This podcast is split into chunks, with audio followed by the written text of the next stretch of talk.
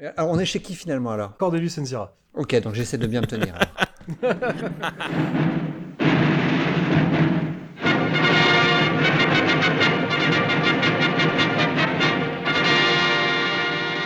Bonjour tout le monde, bienvenue dans ce nouvel épisode de Cornelius Enzira, le fanzine audio dédié principalement à l'univers de la planète des singes et de temps à autre à la culture pop, voire bis, et aux musiques assourdissantes. Je suis le Dr Zayus et ce soir j'accueille mon ami Gray Pigeon du podcast Comics Fair. Comment ça va Gray? Salut Zayus, ça va très très très très bien, je suis chaud bouillant. Bon, ça va d'autant mieux qu'on a accompagné de deux amis euh, qui viennent du podcast pour une poignée de review, à savoir Rémi, qui est de retour dans Cornelius Enzira, et XP qui vient nous rendre visite pour la toute première fois. Comment ça va les gars? Ça va. Salut, salut Zayus, salut Gré, salut XP, bonjour à toutes et à tous. Rémi, en fait, t'es un, peu- t'es un peu chez toi là, chez Zayus. C'est c'est la deuxième fois que je suis là. Uniquement Ah, ok. Moi, c'est la première fois. Mais Rémi est d'autant plus chez lui que ce soir, euh, eh bien, l'épisode, c'est sur une proposition de Rémi. Hey. Donc l'épisode de ce soir va s'appeler Pourquoi la planète des singes, c'est génial?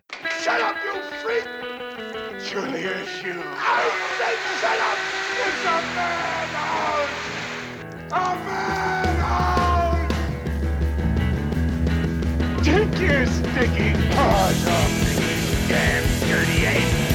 You it up! Damn you! God damn you hell!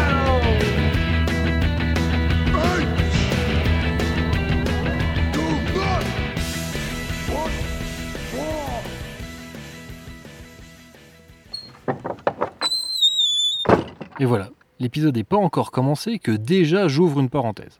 Alors justement, en parlant d'épisode, celui-là en fait c'est plus un bonus qu'un épisode à part entière. Bon, un bonus qui fait deux heures, hein, je le reconnais, mais un bonus quand même. XP, Grey Pigeon, Rémi et moi-même allons raconter comment nous sommes entrés en contact pour la première fois avec l'univers de la planète des singes. On va vous expliquer quelle est notre œuvre préférée de la saga, et on va également vous parler de l'avenir possible, puis aussi de nos rêves les plus fous. Tout ça dans un seul but, expliquer pourquoi la planète des singes, c'est génial. Seulement, voilà, ça ne se fera pas sans spoiler un peu.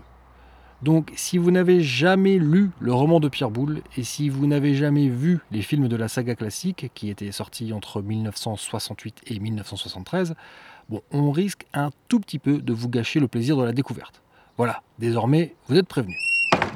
Donc ce soir, on va pas évoquer une thématique particulière dans la planète des singes. Euh, J'avais juste, euh, euh, bah ouais, j'ai saisi la perche tendue par Rémi. On va, on va faire un épisode qui va vous laisser la place à vous, mes chers, mes chers invités, pour expliquer pourquoi la saga Planète des singes est une saga qui est, qui est importante à vos yeux. On peut peut-être commencer par un petit tour de table. Est-ce que vous voulez euh, éventuellement expliquer euh, ou raconter votre premier souvenir avec la saga? Euh, par exemple, Xavier, est-ce que, tu te rappelles la première fois que tu as été en contact avec, la saga Planète des singes? Premier souvenir, je sais plus si c'est la série télé ou si c'est un des films. En tout cas, euh, de la série télé, il y a un épisode qui m'a, qui m'a profondément marqué et que j'ai, je n'ai pas oublié et que je pense que je n'oublierai jamais. C'est euh, l'épisode, je crois, qui s'appelle Le Piège, où euh, il y a euh, un des humains qui se retrouve piégé avec, euh, avec euh, le gorille dans le, dans le métro. C'est un huis clos. Excellent, excellent. J'a- J'adore cet épisode. bah, D'ailleurs, Ah bah, juste titre. Hein. Dans- ouais, non, c'est un- effectivement, c'est un, c'est un des meilleurs épisodes, je pense, de, de la série télé. Et d'ailleurs, il y a une suite euh, à cet épisode dans la dans l'anthologie de nouvelles qui a été éditée par Jim Beard et, et Rich Handley. Rich Handley, euh, qu'on avait interviewé ensemble, n'est-ce pas, euh, Rémi? Donc là, on se fait un petit peu de promo pour, pour nos podcasts respectifs. hein. Vous pouvez retrouver cette interview sur les flux RSS. Galactifrac. Voilà, de Galactifrac, effectivement, de Cornelius Enzira et de, et de Pour une poignée de review. Et ouais, dans, dans Tales from the Forbidden Zone, il y a une suite qui est à, cette, euh, à cet épisode qui est, qui est vachement bien. Ouais, la, la suite est aussi bien que l'épisode. Euh, C'était c'était vraiment très intéressant. On, on voit les, les retombées psychologiques euh, que- qu'a eu cette, euh, cette, euh, ce- cette euh, mini-aventure dans l'esprit de Urko. Alors je, je vais en profiter, je vais rebondir sur ce que vient de dire Xavier, parce que j'ai le même âge que Xavier. Et, euh, et je me suis posé la question, savoir... C'était bien euh, le Vietnam? quel- On est revenu, on est revenu, mec. Ah, euh, Vas-y, co- continue, Grey Pigeon. C'était pas notre guerre. Euh, et euh, je me suis posé la question quand on, en préparant cette émission, quel est mon premier souvenir de la planète des singes? Et comme toi, Xavier, je me suis demandé, est-ce que c'est le premier film ou c'est la série télé? Et je pense que c'est la série télé. Voilà, la série télé a été diffusée avant, il me semble, euh, sur Antenne 2, il me semble. Sur Antenne 2 et sur la 5, moi, en souvenir, j'ai sur oui, la la, 5. la 5, c'était les films. Mais, euh, mais je pense vraiment que c'est la série télé parce que alors j'ai jamais revu d'épisode, j'ai pas de souvenir d'épisode comme vous. Euh, j'ai un souvenir par contre de, de maquillage, enfin pas de maquillage, même de masque très très très cheap, mais que ça, ça me fascinait même en tant qu'enfant. Euh, et c'est vraiment le premier souvenir que j'ai de la planète des singes, c'est ma fascination pour les pour les euh, pour les costumes des, des acteurs. Comment ça, cheap? Ouais, désolé. Alors, je- faut que je prévienne tout de suite de nous quatre, c'est moi le moins fan de l'univers. Mais si. Je- J'aime l'univers, mais je ne suis pas passionné par l'univers. T'es viré. Et j'expliquerai pourquoi euh, la planète des singes, c'est génial quand même. Pourquoi t'es viré moi. Mais euh, et, et to- et toi, Rémi Parce que toi, t'as eu J'ai pas fini. Ah oui, Attends, il a euh, pas pardon, fini. XP. Ah, pardon, J'ai pas XP. fini. Donc après, euh, après la série, en tout cas, c'est sûr, j'ai découvert les films sur la 5. Et euh, je les regardais euh, parce qu'il est passé, euh, il est- ils les ont tous passés euh, de semaine en semaine. Ouais, il y avait un Et ouais. j'ai souvenir d'être d'être parti en vacances avec mes parents dans le Loiret et d'être dans un, un hypermarché. Ça devait être genre un radar ou un truc dans le genre, enfin bon, peu importe. Et j'avais vu au rayon librairie, j'avais vu le roman de Pierre Boulle avec euh, la, la photo de, de Cornelius sur la couverture et j'avais demandé à mes parents de m'offrir le de m'offrir le roman et j'avais lu le roman de Pierre Boulle et je l'avais trouvé Ah. vraiment super. Mm, mm. Ah bah ouais, ce qui est, qui est- qui est assez différent hein, de, Oui. de, de ce qu'on peut retrouver dans, ouais, dans, la, dans la série et dans les films. Mais euh, ouais. Je- vers, euh, vers quel âge tu disais ça, XP euh, le- Tu l'as lu, euh, Pierre Boulle? 11-12 ans, je pense. Ah, c'est excellent. Je- je- tu vois, c'est vraiment le genre de roman. euh, je pense que j'aurais apprécié qu'on nous le fasse lire au collège ou au, ou au lycée. Peut-être au lycée, ça aurait été bien. Genre, euh, quand tu abordes un peu la, le, le côté euh, social de, de géopolitique, tout ça. Il y, a, il y a quelque chose d'intéressant quand tu es adolescent à lire, à, à découvrir ce livre, je pense. Moi, mais je pense dès le collège, parce que moi, pareil, le roman, Mm. j'ai dû le lire à 13-14 ans. Et je pense que c'est c'est un assez bon âge pour. euh, Je, je pense que j'ai lu le roman, je, je suis à peu près sûr que j'avais déjà vu le film quand j'ai lu le roman. Mais, mais Ouais. c'est assez concomitant. Ouais, c'est c'est très ri- rigolo parce qu'il y a les souvenirs Facebook, vous savez, et euh, j'ai reçu la notification ce matin des, des souvenirs Facebook. Et il y a un an, jour pour jour, j'ai commencé à lire le, le bouquin de Pierre Boulle. Ah ouais, ok. Ah, tu l'avais jamais marrant. lu avant Bah, tu me diras, il y a un an, t'avais 14 ans, Rémi, non? C'est ça. oui, oui, oui. C'est mon premier poil. Ça va faire plaisir à Ludo. Qui d'autre veut enchaîner? Ou, ou c'est bon pour les premiers souvenirs Alors, moi, je veux bien enchaîner en fait. Alors vas-y, Gré Pigeon. L'objectif de, de cette émission, euh, quand, quand, quand Rémi nous l'a proposé, c'était d'essayer d'expliquer pourquoi, selon nous, la planète des singes était géniale. Je t'en ai parlé, Zaius, hors antenne. Euh, pour moi, la planète des singes est géniale en fonction de l'âge. Euh, ch- chaque aspect pour lequel je trouve la planète des singes géniale dépend de l'âge à laquelle j'ai découvert l'œuvre. Euh, donc j'ai parlé de la série télé tout à l'heure et j'ai découvert le roman comme vous à l'adolescence et j'ai été passionné par ce roman et je pense c'est probablement le premier roman de science-fiction que j'ai lu euh, qui, a amené à la lecture de beaucoup d'autres romans, euh, romans par la suite. Et si tu me demandais maintenant pourquoi je trouve que La planète des singes est géniale, euh, je dirais que c'est euh, les cinq, films originaux. Chacun des films a un aspect différent. Le- les, deux, les deux premiers films reviennent sur la peur de la bombe. Le troisième film et les suites reviennent sur le racisme aux États-Unis, l'aspect social, l'aspect sociétal. Et je pense vraiment, c'est en tant qu'adulte maintenant que j'arrive à comprendre euh, la portée de tous ces films. Quand je les ai vus quand j'étais adolescent, je pense pas saisir, je pense pas que je saisissais vraiment euh, à quel point ces films étaient importants à l'époque à laquelle ils sont sortis, et à quel point ils étaient presque révolutionnaires. Et à quel point ils sont engagés aussi. Et très engagés, ouais. Ouais, parce qu'effectivement, la, la, bon, la thématique du racisme, elle est là, elle est là dès le premier, euh, dès le premier film. Euh, mais effectivement, tu parlais de la, tu parlais de la série télé. Elle est sous-jacente dans les premiers films, elle est euh, directe dans les, dans les, dans, à partir du troisième. Bah, même, même dans le premier, la, la- la question de la ségrégation entre les différentes euh, races de singes, elle est quand même, elle est, elle est dite de manière vraiment très explicite. hein. Euh, Il y, a- y y notamment le docteur Galen qui s'en plaint auprès de Zira en disant euh, Il me semblait que, euh, que logiquement un chimpanzé pouvait accéder aux mêmes choses que- qu'un gorille ou qu'un orang-outan. Euh, donc on comprend, on comprend que c'est pas le cas. Tu pourras mettre l'extrait, s'il te plaît? Ouais, ouais, ouais, bien sûr. Vous n'avez pas l'air très satisfait de votre travail. Je ne suis pas beaucoup plus qu'un vétérinaire dans ce laboratoire. Vous deviez parler de moi au docteur Zayus, il me semble. Je l'ai fait. Vous n'ignorez pas quel mépris il a pour les chimpanzés. Mais la discrimination raciale a bien été abolie. Vous, une chimpanzé, avez réussi et moi pas. Que voulez-vous dire par réussi? Je fais de la psychologie animale, c'est tout. Je n'ai aucune autorité. Mais de, de mémoire, c'est aussi dans le roman, ça. Oui, dans le roman, il y a aussi cette idée. euh, ça, c'est quelque chose effectivement qu'ils ont repris du roman de Pierre Boulle. Sauf que dans le roman de Pierre Boulle, c'est un tout petit peu différent, puisque en, gros, dans, dans, le, dans le film, dans le film de 68, on comprend que les gorilles, ça représente les militaires, la police.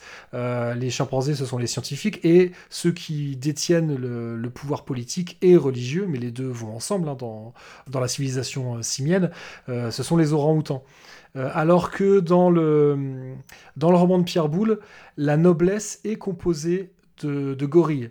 Donc quand bien même les, les orang-outans ont du pouvoir, malgré tout, ils sont toujours, toujours euh, quand même chapeautés par un, gorille. Donc il y a, une petite... euh, Mais bon, c'est là, je pinaille, hein, je rentre dans les détails. Mais, euh, effectivement, cette idée de société de caste, dans, lesquelles les castes sont, sont abolies, jure, mais ne le sont pas de facto, ça c'est quelque chose qui était déjà dans le, dans le roman de Pierre Boulle, effectivement. En fait, j'étais en train de me dire, je serais curieux de savoir s'il y des gens qui, euh, parmi nous, euh, si des personnes parmi nous, euh, préféreraient la nouvelle trilogie, par exemple, aux films originaux. Elle est beaucoup moins subtile, la nouvelle trilogie, de ce point de vue-là. Les, les- les thèmes, les thèmes sont là aussi. Hein. Vas-y Rémi, t'as as quelque chose à dire là-dessus, je crois.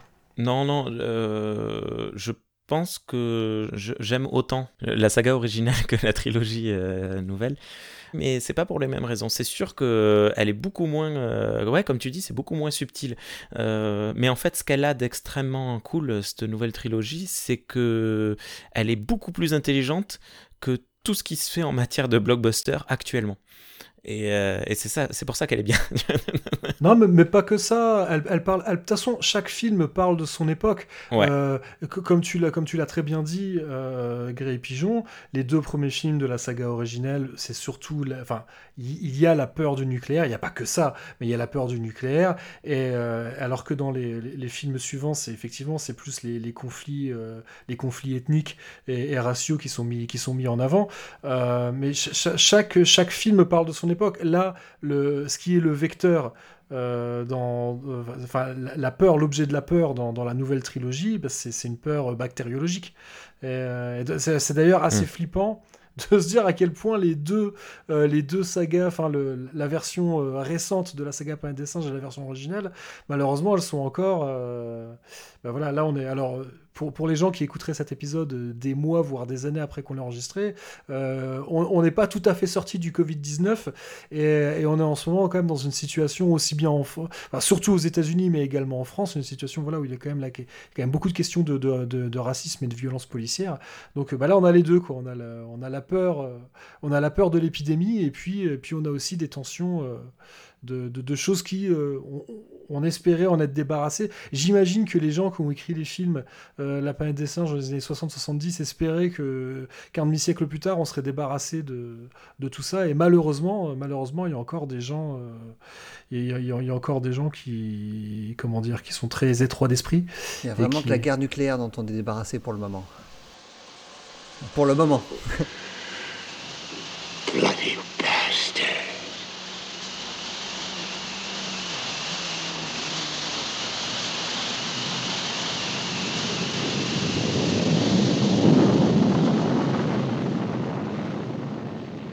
parle de subtilité, on a aussi un peu tendance à, je sais pas, à, à- à embellir des choses euh, du passé. Il y, a, il y a dans La Planète des Singes, dans certains des cinq films, il y a des choses qui sont quand même très full in your face. hein. Euh, Mm. le, me- le message est pas toujours très subtil. Des fois, il est quand même.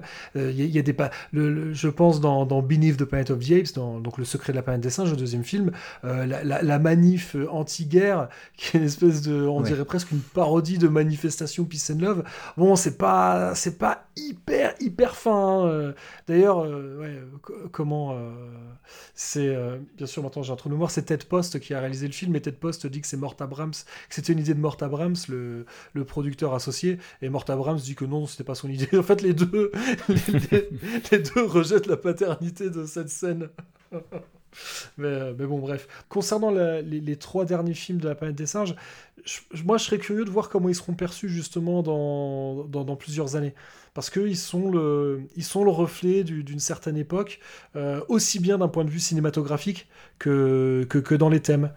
C'est ce que j'allais dire aussi, c'est que le, le gros point fort de cette nouvelle trilogie, euh, selon moi, ce sont ses effets spéciaux. Ah oui, oui, oui souvent, avec le problème des, des effets spéciaux, c'est que quelques années après, ça vieillit mal. Et je suis curieux de voir comment ce film va vieillir.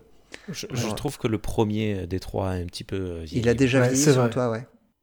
Le, j'ai revu j'ai, revu la trilogie là il y, a, il y, a, quelques mois et le 2 et le 3 franchement ça passe crème vraiment c'est, magnifique là. Le 3 quand ils sont sous la neige César euh, il, est, il est souvent magnifié tu sais il y a beaucoup de plans sur lui seul qui bouge pas. Et déjà dans le, dans le deuxième avec le, l'eau et tout ils, font, ils ont fait des effets vraiment visuels qui sont euh, assez bluffants. Mais le premier le premier il y a, il y a des moments ouais, euh, c'est un peu vieilli ouais. je suis d'accord mais même ouais. déjà, déjà euh, à la sortie de, de, War, donc War est sorti en 2017, euh, il y, y, a trois ans entre chaque film. Et, et, déjà, donc déjà en 2017, j'avais revu sur grand écran Rise of the Planet of the Apes. Et, mm. et, et, là, en plus, tu vois, sur grand écran. Et déjà là, euh, donc le film n'avait que 6 ans. Euh, ouais, effectivement, j'avais trouvé ouais. qu'il y avait certains passages qui avaient déjà pris une petite claque. Il y a un gros gap hein, entre Rise et, et, les, et, les, deux autres. Hein. Ouais, ouais, ouais, ils ont fait. Mais cela dit, euh, déjà, une des grosses différences dans, dans Rise, je crois qu'il y a quasiment aucune scène avec des effets spéciaux qui a été tournée en décor réel. Et, ouais. alors, que, alors que pour War, c'est quasiment l'inverse. C'est quasiment tout a été filmé en décor réel. Et ben, ça change tout. Hein. Mais bon, mmh. je veux dire, c'est pas. Euh, S'ils avaient fait comme ça, c'est parce qu'ils n'avaient pas le choix. Je, je, je, vais être méchant un tout petit peu aussi en disant que les, les, deux, les, deux, deuxi- les deux films suivants avaient l'avantage de ne plus avoir James Franco. Oh Ça, c'est pas. Enfin, ça, c'était méchant. Non, mais il y a des trucs bien avec James Franco. Alors, euh, pour le coup, en plus, je le trouve plutôt bon dans le, dans le film. Ouais, non, moi je le trouve bien. bien. Moi, je trouve bien. bien. Moi, c'était une de mes tristesses de ne pas le voir euh, dans le deuxième. Ouais. Mais en plus, pour moi, moi, James Franco, il est associé à la série euh, Freaks and Geeks. Ah là là. Donc, euh, moi, j'adore cette série. Et, ouais. Donc, ouais, moi, James Franco, il a. Ouais, pour moi, moi, je trouve qu'il a du charisme. Enfin, moi, moi je suis content quand je le vois. mm.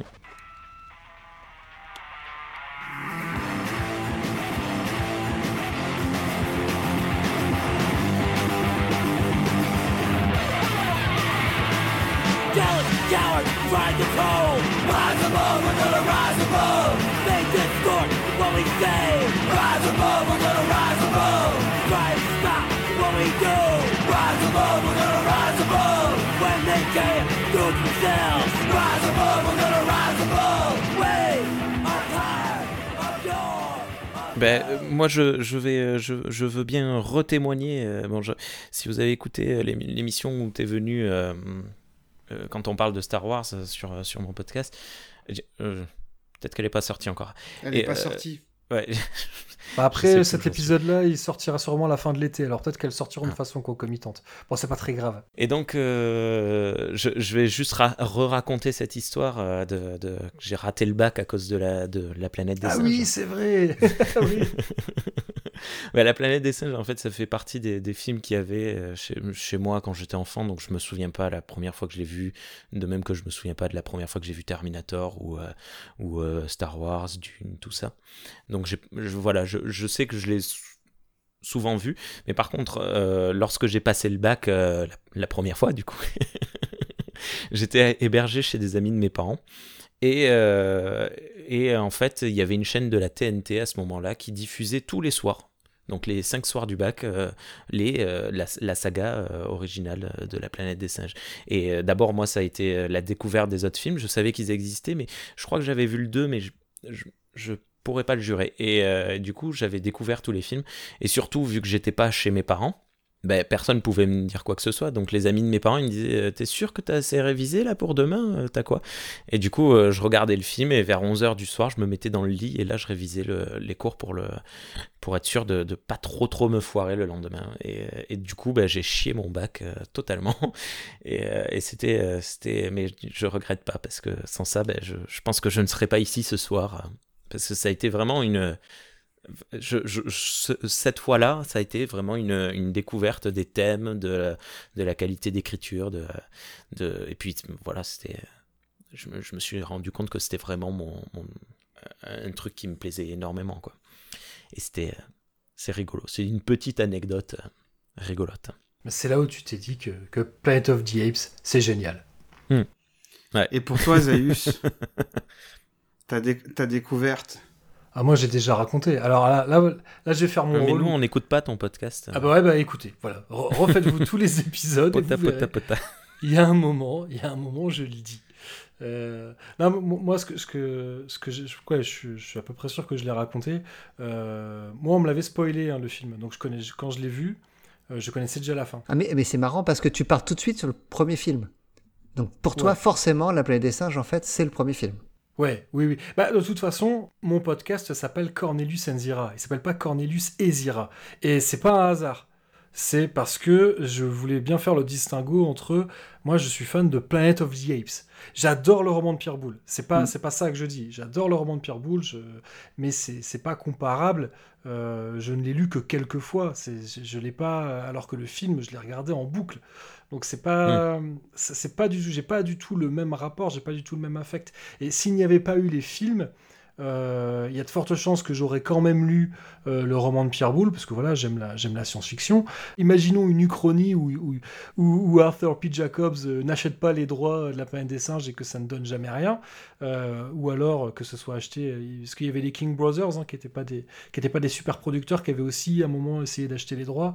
Donc si ça avait été un nanar oublié de tous, j'aurais peut-être quand même lu le roman de Pierre Boulle, mais je ne sais pas euh, si j'aurais été, euh, si j'aurais été autant hameçonné par, euh, par cet univers, quoi. Donc, donc ouais, moi j'ai découvert le film, j'ai commencé par le film avec Charlton Heston, et, et j'étais, je devais avoir 13-14 ans. Et, et tu l'as vu à la télé? Ouais, je l'ai vu lors d'une diffusion, à la faveur d'une diffusion télé, mais en fait, je l'ai enregistré. Et on l'a, on l'a, tu vois, on l'a, mes parents sont pas très science-fiction, hein. et donc je l'ai enregistré, mais par contre je l'ai enregistré, je l'ai calé, c'est-à-dire que la, que la VHS, je peux vous dire, je l'ai regardé en boucle, et l'avantage c'est que je l'ai calé donc au moment du, lorsqu'on voit le, zut, le petit pré-générique avec la Fox. Et, toi, la, la fanfare, la fanfare de la Fox. Donc Ouais. moi je l'ai euh, presque comme si ça avait été mieux que si ça avait été une VHS enregistrée parce que ça commençait direct. Euh, mais vraiment bien. J'ai appuyé sur le bouton rec au bon moment, quoi. Et, euh, et- et donc je l'ai regardé, je pense, le lendemain euh, quand j'étais tout seul à la maison et je l'ai maté plein de fois. Puis quand- en plus quand j'étais quand j'étais gamin, je- ça ne me dérangeait pas de regarder un film euh, de manière fractionnée. Tu vois, je regardais 20 minutes par-ci, une demi-heure par-là, ça ne me dérangeait pas.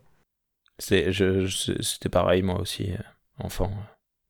Et donc, alors après, quand j'étais ado, c'était pas le seul film hein, que je regardais. Il- il- voilà, j'avais une petite dizaine de films comme ça, des films chouchous que je regardais, euh, que je regardais très souvent. Et, euh, et donc, euh, La planète des singes en faisait partie. Et étonnamment, c'est euh, avec la sortie du film de Tim Burton que j'ai pris conscience que j'étais fan de La planète des singes.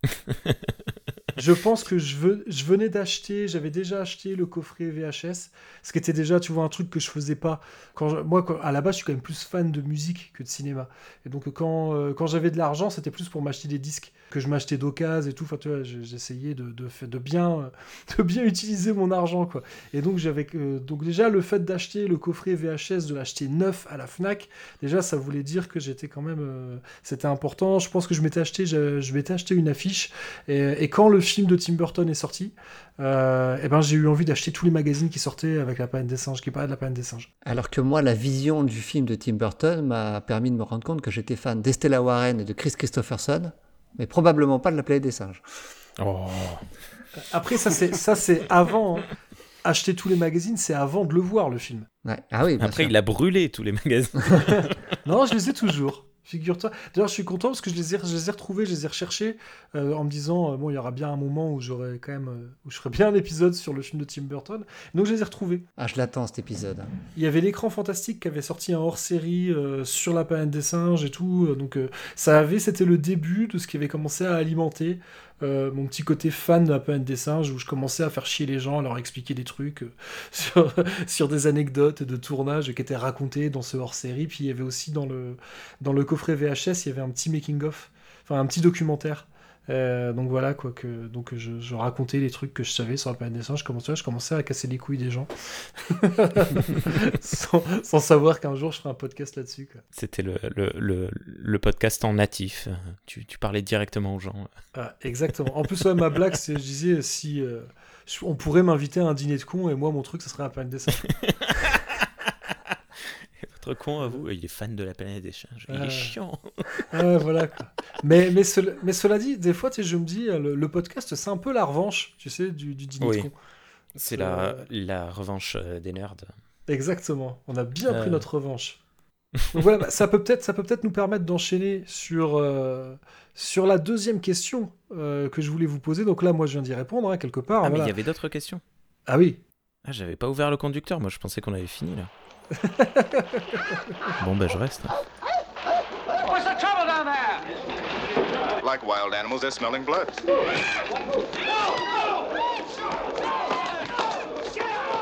Donc là, moi, je vous l'ai dit, mon œuvre préférée, moi, c'est bon, ça, c'est un secret pour personne. hein. C'est c'est le film de 68, le film de Frank Schaffner. Et donc vous, est-ce que, est-ce que vous avez une œuvre préférée qui se démarque dans la saga, ou est-ce qu'il y a un type d'œuvre euh, que, que vous préférez dans, dans la saga Planète des singes? Euh, bah, Allez, on va continuer, on va garder le même ordre. Est-ce qu'on continue par, est-ce qu'on commence par toi, euh, XP Moi, je, je veux bien. Moi, moi, mon film préféré, c'est la, la Conquête. Parce que euh, je l'ai vu, euh, je l'ai vu enfant et cette image des gorilles en tenue en- Rouge. en, te- en tenue rouge, rouge vif avec des avec des fusils, ça me ça me, ça me, ça me retournait la tête. Ah, donc vraiment la toute fin, la toute fin du film quand les euh, quand, quand, quand les quand les singes se soulèvent et renversent le, le gouverneur. Ouais, su- surtout que c'est qui re- qui ressortent bien parce que le, le décor, il c'est euh, c'est une construction qui est qui est blanche, donc le rouge Ouais. euh, ressort bien. Les, les singes qui sont euh, qui sont réduits en, en esclavage et qui se et qui se révoltent contre le contre les humains. Après euh, après adulte, j'ai compris que c'était euh, que c'était une allégorie des, des émeutes euh, De des Watts. émeutes raciales de Watts à- aux, euh, aux États-Unis. C'est vrai que ce, ce, ce film est génial, euh, XP. C'est euh, et, et en plus c'est c'est un film qui a été réalisé avec avec encore moins de moyens et ça se voit pas du tout quoi. Ouais, très peu de budget. Bah, les, les deux derniers. Ils avaient hein, un le- lance-flamme, c'est tout. Le quatrième et cinquième film ont été réalisés avec très peu de budget, euh, mais ce qui sauve Conquest par rapport à Battle, le cinquième film, euh, c'est que en fait ils ont quasiment tout tourné au même endroit. Euh, donc euh, il y avait quasiment le, le décor n'a Mm. et n'a presque rien coûté et, et donc euh, contrairement à Battle où ils ont essayé de faire des trucs et, donc ouais c'est ça qui sauve Conquest c'est que il a été tourné avec beaucoup beaucoup d'inventivité Oui oui c'était euh, de mémoire c'était un, un complexe euh, commercial qui était en qui était en construction c'est bien ça hein? Euh, que- qui était déjà construit hein, mais qui euh, était qui, qui était construit qui fait très futuriste justement. Shoot them! Shoot them This is a communication center. There's no defense here. If we lose this battle, that's the end of the world as we know it. We will have proved ourselves inferior, weak. And all those groveling cowards who are alive when the battle is over will be the weakest of all. This will be the end of human civilization, and the world will belong to a planet of apes.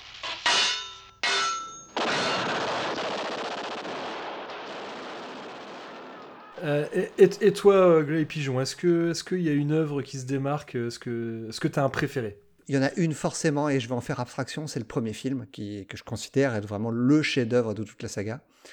Euh, c'est un excellent film de bout en bout. Et tout le reste de l'univers, je considère que c'est en dessous. Mais ça n'empêche pas que j'ai mon, petit favori, qui est Escape from the Planet of the Apes, donc le, troisième film de la saga originale.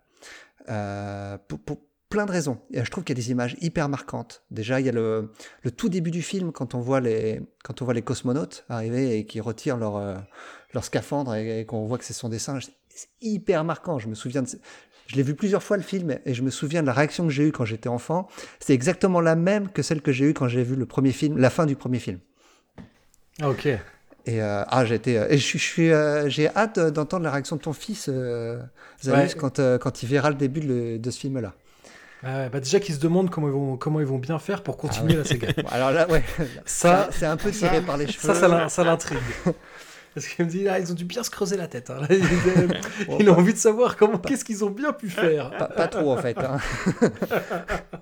Oh, et bah, euh, ouais, mais- et j'adore le ton du film. J'adore le fait que le film soit divisé en deux parties. Une côté, la première partie très humoristique où on rigole vraiment beaucoup. C'est une comédie le début, ouais. Ouais. Et, la, et la deuxième partie qui est, euh, qui est atroce. Ah, c'est une pense- descente aux enfers. C'est c'est la partie la plus dure. C'est de tous les films, c'est je pense c'est c'est la partie la plus dure. Ouais. Ouais. Je suis en, en empathie le plus avec les, avec les deux personnages et je souffre avec eux.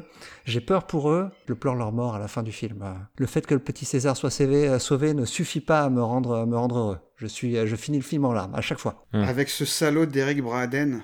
Et, et la- ouais, ouais, tout à fait. Et la, et la fin du film me rappelle beaucoup. euh, je crois que c'est le deuxième film de l'inspecteur Harry qui se termine aussi. euh, Oui, ouais, il y a un côté. De toute façon, c'est la même époque. hein. Ouais. Euh, mais je suis d'accord que je suis d'accord qu'il y a un côté Dirty Harry. Mais je crois qu'on en avait parlé avec Fred quand on a Ah, quand on avait fait l'épisode sur Escape. Ah ouais, clairement. J'aime beaucoup aussi la saga des films euh, Inspecteur Harry. euh, et euh, la, la deuxième partie sur le bateau avec la, la traque euh, me fait penser à la traque avec les policiers qui est à la fin du, du deuxième film d'Inspecteur Harry. Et euh, je, vraiment, ce film, je, te le trouve euh, parfait de bout en bout. Alors, c'est un petit budget, hein, euh, mais euh, il, fonctionne, euh, il fonctionne bien. Et c'est très étonnant ce, changement de ton qui est au tout milieu du film, qui fonctionne très bien. Mais, ça, c'était aussi, une volonté de Don Taylor, le, réalisateur. Il avait vraiment envie d'avoir ce côté euh, romantique entre, euh, Cornelius et Zira. C'est d'ailleurs, Escape qui, les installe euh, euh, comme les personnages presque les plus importants de, De la- de la saga. ouais. Parce et, que et- et pourtant, dès le début, il y, a des- il y a des scènes tragiques. hein. La scène avec le gorille au début, elle est très dure aussi. Ah oui, la scène Ouais. de Milo, elle est pas du tout rigolote. hein. Mais, euh, Ouais. mais ça n'empêche pas que ça devient euh, presque gaguesque euh, tout de suite après. Ouais, ouais, non, mais c'était. Mais je trouve, je trouve que ça, enfin, je trouve que ça fonctionne bien. Et d'ailleurs, étonnamment, de tous les films de la saga classique, c'est le plus proche du roman de Pierre Boulle. Mais ce qui, ce je trouve qui est, ce qui est fabuleux, c'est que tout au long euh, des, des cinq films, en fait, ils ont, ils ont réussi à adapter le roman de Pierre Boulle en plusieurs films. Puisque, comme, euh, comme tu dis, la, Les évadés de la planète des singes, c'est euh, c'est le, le début avec Ulysse Mérou qui, habite, qui arrive sur la planète Sorora, mais c'est c'est inversé, puisque là, c'est Cornelius Enzira qui arrive, euh, qui arrive chez les humains. Et dans le roman, dans, dans le roman de Pierre Boulle, à un moment donné, il y a une hypnose, une hypnose ré- régressive, il me semble, si ma mémoire est bonne, où euh, il y, a, il y, a, y, a, y a un être humain qui, euh, qui se rappelle de comment, euh, comment les singes ont pris le pouvoir, et cette histoire-là sera racontée dans, dans la conquête de la planète des singes. Ouais, tout à fait. Mm. Ouais, c'est c'est très bien vu. Excuse me. Madam Zira, I represent Fur and Feather, a pet magazine. And Do you I think I'm a pet? Well, yes, I do, rather. Say, uh, uh, why don't you try some? What is it? Well, it's sort of uh, like grape juice plus. Wait, just a sip. Madam Zira, what is your favorite fruit? Grape. Et toi, mon bon Rémi? Alors, euh, euh, ouais, en, en matière de film, ben, alors on va encore se moquer de moi, mais euh, il y a, hum, dans, dans mon podcast, on se moque de moi parce qu'un de mes films Star Trek favoris, c'est euh, Star Trek Insurrection, qui est détesté par euh, euh, les fans de Star Trek, mais aussi par les gens qui n'aiment pas Star Trek. Et mon jeu favori de la saga Mass Effect, c'est Mass Effect Androma. Euh, Andromeda, pardon, qui est détesté également des fans de, Mass Effect. Et moi, c'est celui que, que j'aime le plus. Et, et en fait, parce que ce sont des, un film et un jeu vidéo qui auraient pu être géniaux et qui ont eu euh, euh, ce, ce- ce potentiel à un moment d'être euh, de, de toucher la perfection et qui se sont ramassés totalement. Laisse-moi deviner. Donc toi, soit c'est soit c'est Binis, soit c'est Battle. C'est ça? Eh ben, c'est les deux. Ben, franchement, Battle, son seul problème, c'est son manque de budget. Oui. Le, le scénar Si est pas génial. Le scénar Ne- est pas. Mais il est intéressant. Oui, il est, mais il est quand même oui, super oui. intéressant. Il C'est est pas pas le seul ouf. problème de Battle, il y a quand même Paul Williams aussi. Hein. Là, il y a Mais pas je sais pas qui Williams, c'est. celui-là. Il joue le rôle du... de Laurent Houtan. Ouais, c'est Virgil. Ah, bon, il est cool, Virgile. Ouais, moi je l'aime bien. T'as t'as jamais vu Phantom of the Paradise, euh, Rémi? Non, pas encore. Bah, c'est le même acteur. Avec la même pas. coupe de cheveux. Battle, un peu- il est, il est, euh, je, je, je le trouve cool parce que on a une société en pleine construction. J'aime beaucoup les, le, le thème abordé de apprendre à vivre ensemble. Euh, à la fin, euh, tu vois, les, les, les gorilles qui pourraient être totalement répudiés, ben, il y a un, un espoir dans le sens où, euh, où César il dit non mais c'est bon, lui euh, on le tue, mais les autres ils restent. C'est bon, on va faire l'effort de vivre ensemble. Ils essayent d'intégrer les humains, ils essayent de, dialoguer euh, dans un premier temps. Enfin, il y, a toujours. euh, je sais pas, il y a une forme d'espoir qui, naît dans ce film. Alors, j'aime pas du tout la fin, je, la trouve très bizarre, mais d'un côté, elle me donne l'idée de. Parce que je reste sur ma. Sur, sur je, je campe mes positions, mais moi je me demande ce qui va se passer quand Taylor arrivera quelques euh, 700 ans plus tard. Euh, mais euh, je, je sais pas, ouais, j'aime beaucoup Battle. Et, euh, et Binis, Binis avec tous ces, ces concepts, les mutants, c'est eux qui. c'est Pardon, c'est ce film qui découvre les mutants, c'est ce film qui, qui explore vraiment plus l'univers physiquement, la planète et tout. Enfin. Il y, a, euh, il y a beaucoup de choses et, euh, et une fois de plus le fait de faire venir un deuxième humain tu vois bon c'est dommage ils en ont pas joué mais ils auraient pu faire un truc super cool euh, dans la relation entre Brent et Taylor bon ça n'a pas été Ouais, exploité le personnage de Brent est très mal écrit. voilà, le personnage de Brent est mal écrit, Ouais. mais il y avait quelque chose, tu vois. Et, et pourquoi les mutants ils portent des masques? Mais on s'en fout. Ça n'a aucun sens. Dans, dans Beneath, c'est ça le plus gros problème pour moi, c'est que les mutants télépathes, c'est. Tu vois, c'est déjà. Je trouve que c'est déjà un concept, une planète euh, où les humains ont régressé et où les, et où les, les singes ont évolué jusqu'à devenir une société civilisée. euh, c'est déjà, c'est déjà beaucoup demandé à, à accepter aux spectateurs. Alors si tu rajoutes des mutants télépathes, ça, va trop loin. Ça va- ça Ouais, mais si t'avais pas eu. Binis, t'aurais pas eu Terror. Qui, pour le coup, est Terror est une œuvre euh, magnifique et géniale, dont on parlera Alors, plus tard. Oui et non, oui et non parce que euh, donc oui, Terror, euh, Terror on the Planet of the Apes, donc c'est un run de comics qui était paru dans Planet of the Apes magazine, qui était euh, publié par Marvel et ça se pourrait qu'on en parle très bientôt. Euh, mais pe- petit truc important, c'est que Dog Munch donc a écrit absolument tous les scénarios de toutes les histoires, y compris les adaptations en comics des films, parce que les cinq films de la saga classique ont été adaptés en comics. Euh, et euh, il y, a, eu également des novélisations. Il n'y a que le, premier film, le film de 68, qui n'a pas été novélisé, je pense, euh, par, rapport à, par rapport à Pierre Boulle. hein. Ils n'allaient pas sortir un roman qui s'appelle Planet of the Apes alors qu'il y avait La planète des singes existait. Mais sinon, les, quatre autres films, les quatre suites ont été novélisés. Mais, mais j'en reviens à Dog Munch. Il n'avait pas vu les suites. Il avait vu le premier, mais il n'avait pas vu les suites, et ça explique pourquoi il y a de grosses différences Oui. entre les versions comics et les films. C'est parce que lui, il a travaillé sur base des scripts, mais il n'avait pas vu les films. Donc, en fait, ce scénario Terror, euh, c'est vrai que dans Terror and the Planet of the Apes, il y a des, il y a des liens assez proches, il y a des- il y a des choses qui semblent être des parallèles avec Beneath, mais en fait, euh, bah, ça se pourrait que, que ça, n- que, qu'il n'y ait aucun lien en fait. Ouais. Euh, voilà. Il y a un lien à faire avec, euh, avec Jack Kirby qui, est, qui, qui avait fait, euh, qui avait fait Camandiche chez DC à l'époque. euh, parce qu'on suite au succès du film, euh, des films La planète des singes, euh, un petit peu- je crois que Camandy doit sortir à partir de 72, quelque chose comme ça. Alors on lui demande de faire une histoire avec euh, sur une planète avec des avec des singes et avec des ou avec des animaux avec euh, où, où l'humanité a disparu et il n'avait vu aucun des films. Il a fait toute une série de comics comme ça euh, sans sans avoir vu les films et sans avoir sans avoir la licence Planète des singes évidemment. C'est Oui, bien évidemment. Quand bien même, il y a la. Je crois que c'est sur la toute première cover, hein, on voit la statue de la liberté. Exactement. Alors ça, je pense qu'il avait ça, l'imagerie devait déjà faire partie de la, euh, comment dire, de, dans l'inconscient collectif. Donc, euh, Mm. sans, avoir, sans avoir vu les films, je pense que cette image devait quand même avoir. euh, il, il avait Mais- déjà dû la voir. Euh, le, le final, le final avec la Statue de la Liberté, il y a, il y a plusieurs, euh, il y a plusieurs personnes hein, qui en, qui en réclament le. Paternité. Voilà, je, je voulais pas utiliser ce mot-là, mais je n'en trouve pas d'autre. Bah, Et mais en fait, euh, bah, ça se pourrait que ce soit aucune des personnes qui a travaillé sur la planète des singes, parce que dans les années 50, il y a un roman qui est sorti, et la couverture du roman, c'est la, la Statue de la Liberté, qui, juste la tête qui dépasse, qui est, qui est enterrée. Donc Ah. ça se trouve, euh, ça se trouve, euh, tu vois, sans que ça ait été fait de manière consciente. hein. Pour moi, je suis à peu près sûr que c'est Rod Serling. Donc, mais, euh, mais Arthur P. Jacobs euh, en a, en a- dit que c'était son idée à lui. Et bien sûr, j'ai un trou de mémoire. Un des réalisateurs qui a été longtemps pressenti pour réaliser le film, et puis qui finalement, c'est Blake Edwards, euh, qui finalement a jeté l'éponge.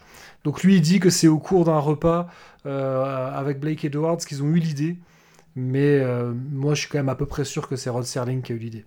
Mais parce que ça fait quand même très quatrième dimension euh, que- comme, comme, euh, comme oui, mais finale. même- de, de toute façon, c'est des personnes qui, lors, lors de l'écriture de leur, de leur bouquin, de leur film, euh, mangent, vivent et dorment presque tous ensemble en permanence. Donc, il y a forcément, ils s'influencent les uns les autres. C'est, enfin, même, enfin, on, on saura jamais vraiment le, fond de, de, l'histoire, mais euh, tu, vois ce que je veux dire? Alors, ce qui alimente euh, la thèse euh, Arthur P. Jacobs, c'est que dans une interview, Rod Serling, tu vois, on l'a dit à Rod Serling et il n'a pas démenti. Pour beaucoup de gens, ça a été plutôt perçu comme, comme une marque d'élégance de la part de Rod, de Rod Serling en disant bon allez s'il y tient vraiment je lui laisse quoi Hmm. mais euh, tu vois genre bon c'est lui le producteur et c'est vrai que sans Arthur P. Jacobs il n'y aurait jamais eu la planète des singes au cinéma Euh, donc euh, voilà il y, a- il y a beaucoup de gens qui interprètent ça le fait que dans une interview Rod Serling ait, ait pas démenti que, que l'idée vienne de, de Jacobs c'est c'est- je pense que moi que c'est ouais moi je suis, je suis de cet avis là que, que c'était quelqu'un de très élégant et que voilà quoi qu'il allait pas euh, par presse interposée dire mais non c'est mon idée mais moi je suis sûr que c'est la sienne Il te remercie pour cela. Alors j'aimerais bien revenir sur cette histoire d'interview de Rod Serling. Donc l'interview dans laquelle il a parlé de l'origine de l'image de la Statue de la Liberté à la fin de la planète des singes. Je voudrais quand même donner plus de précision, parce que dans Cornelius Enzira, eh ben on tient à être précis. Bon, en plus, j'en avais un peu parlé dans l'épisode crossover enregistré avec mes amis James et de Comics Discovery, donc épisode qui était consacré aux comics Planet of the Apes Visionaries, qui avait été scénarisé par Dana Gould d'après le scénario écrit par Rod Serling. Bon, pour en savoir plus, hein, je vous invite à consulter les notes de cet épisode, vous y retrouverez le lien, ou bien à aller sur dr-zaius.lepodcast.fr. Donc, qu'a bien pu dire exactement Rod Serling dans cette interview donnée à Ciné Fantastique en 1971 à propos de la conclusion du film Alors, je vais vous lire ce qu'il a dit, hein, traduit par mes soins. Je voulais utiliser la fin du livre dans le film tout autant que j'adorais l'idée de la statue de la liberté. J'ai toujours pensé qu'il s'agissait de mon idée. L'intervieweur, il a rebondi là-dessus, en disant à Serling De toutes les interviews que j'ai faites à ce sujet, je commence à croire que la fin du film est en fait la combinaison de 4 ou 5 personnes qui ont pensé la même chose, plus ou moins au même moment.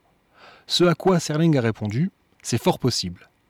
Il faut dire hein, que dans Ciné Fantastique, Arthur Jacobs, bah lui, il avait raconté qu'il s'agissait d'une idée qu'il avait eue au cours d'un repas avec Blake Edwards, qui, comme je l'ai dit, hein, était à ce moment-là supposé diriger le film.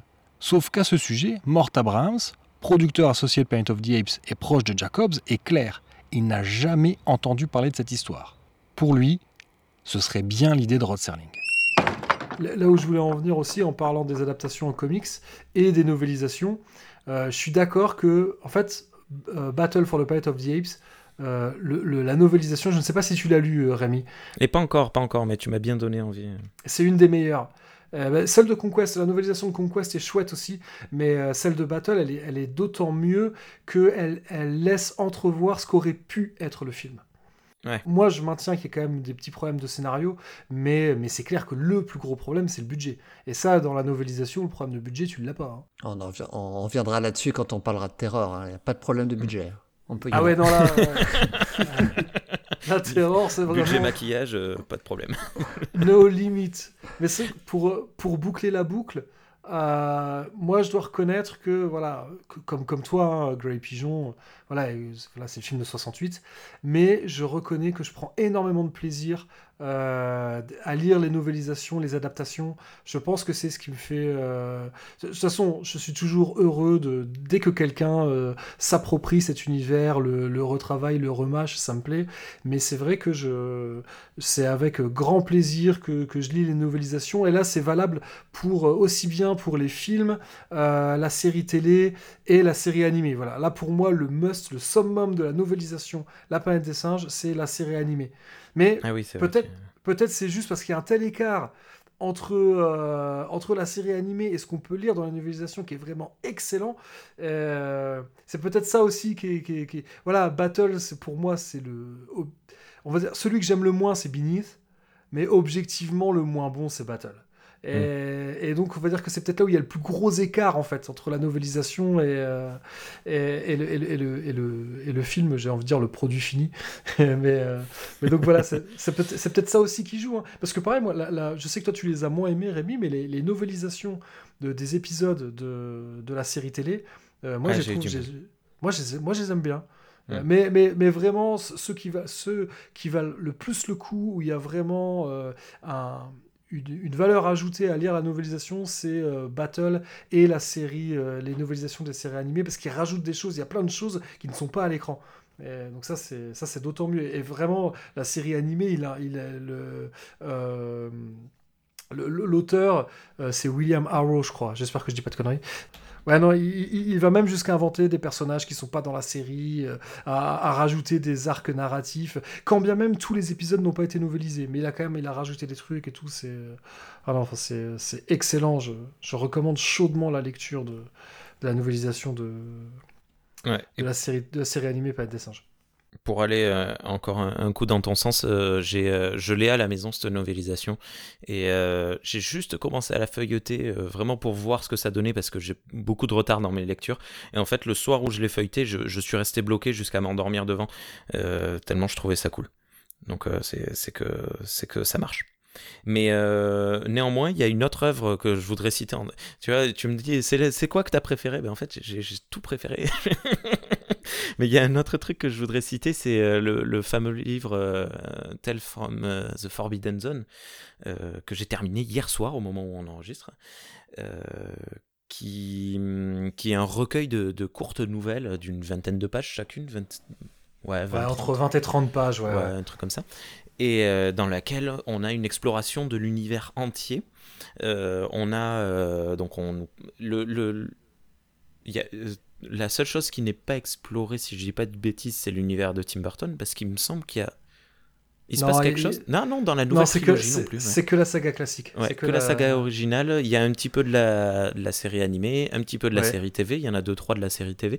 Et, hum, et vraiment, euh, il y a, c'est écrit d'une qualité euh, assez incroyable. hein. C'est des, ce sont de, de grands auteurs, euh, pas forcément que de SF d'ailleurs, c'est- ce sont de grands auteurs tout court qui ont, qui ont écrit ces nouvelles. Et c'est c'est absolument génial. Ça, c'est vraiment l'œuvre qui que j'ai vu, euh, lu, pardon, après les, la, saga de, de films et la série télé, ce que j'ai préféré jusqu'à présent, j'ai pas tout lu, hein, euh, loin de là, et je suppose que j'aurais pas tout lu euh, d'ici la fin de ma vie, c'est euh, Tales from the Forbidden Zone. Mais ça demande un- une connaissance de background, mais pas tant que ça non plus. Et on vous, est- on vous invite bien évidemment à écouter l'épisode 22 de Cornelius Sierra, qui était dédié. T'as une liste de tes épisodes sous les yeux ou quoi? Comment tu connais le numéro à chaque fois? Tu me, tu me- Là, je l'ai dit de tête. Non, des fois, je sais pas, mais là, je l'ai dit de tête. Ça se trouve, c'est pas ça. C'est Euh, comme bon, s'endort avec ses épisodes tous les soirs. Oh, ce soir, je vais m'écouter lequel Ah, le 12, là, j'aime bien. Ah non, pas celui-là, il y a Fred, j'aime pas. Ah, ah bah, euh, t'en as la moitié qui sont éliminés. Caesar.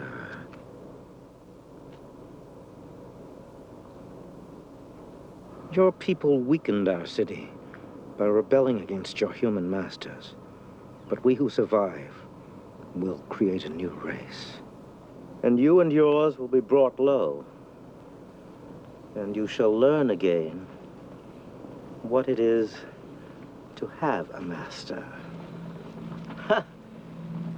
You're learning already. Clever ape. Oh no. Ape. Clever ape. But then you always were clever. I was told how you chose your own name. But every Caesar must have his Brutus. Did you know that? Ape. Do you understand that? Ape! And now Ape City is about to lose its king. No, Colt, no!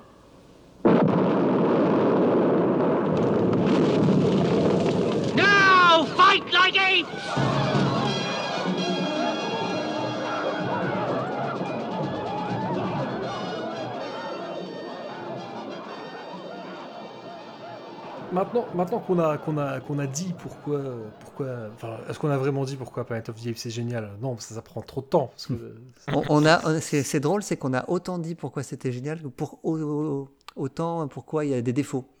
Euh, on a tous cité les Ouais, défauts. moi, je l'ai pas dit, moi. Ouais. J'ai pas compris ce que t'as dit, Xavier. T'as dit quoi? J'ai- j'ai- moi, j'ai pas dit pourquoi euh, je trouvais ça génial. Alors XP, dis-nous pourquoi, pourquoi la planète des singes c'est génial. Moi, je trouve que la planète des singes, c'est c'est génial parce que c'est euh, c'est une histoire qui transcende les, de, les, les, les générations. Quoi. Moi, je l'ai découvert enfant. euh, j'aime toujours, euh, j'aime toujours ça. euh, j'ai- j'aime toujours la saga adulte. Je me rends compte que les enfants qui, euh, comme ton fils par exemple, qui découvrent aussi euh, la saga, même s'il est un peu influencé. Je vois pas de quoi un tu petit parles. peu.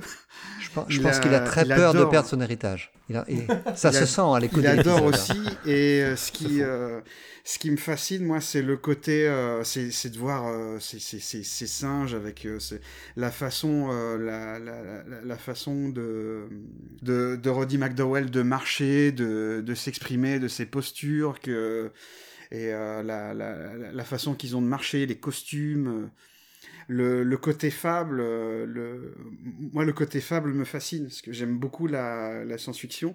Et dans la dans la science-fiction il y a deux courants, il y a le courant qui est euh, purement euh, entertainment euh, le- pour euh, pour se divertir et il y a la science-fiction aussi qui se pose des questions sur la sur la société, d'où on vient, qui on est, où on va et la planète des singes c'est vraiment le mix des deux. Mm. Pour moi c'est un univers qui, qui, qui est réaliste dans sa dans sa diégèse, même si ce que ça raconte dans le dans dans, dans notre univers c'est pas c'est pas réaliste. Pour moi, il n'y a pas besoin de faire, euh, de, de, de, faire le plus vrai possible pour que, pour que ça fonctionne.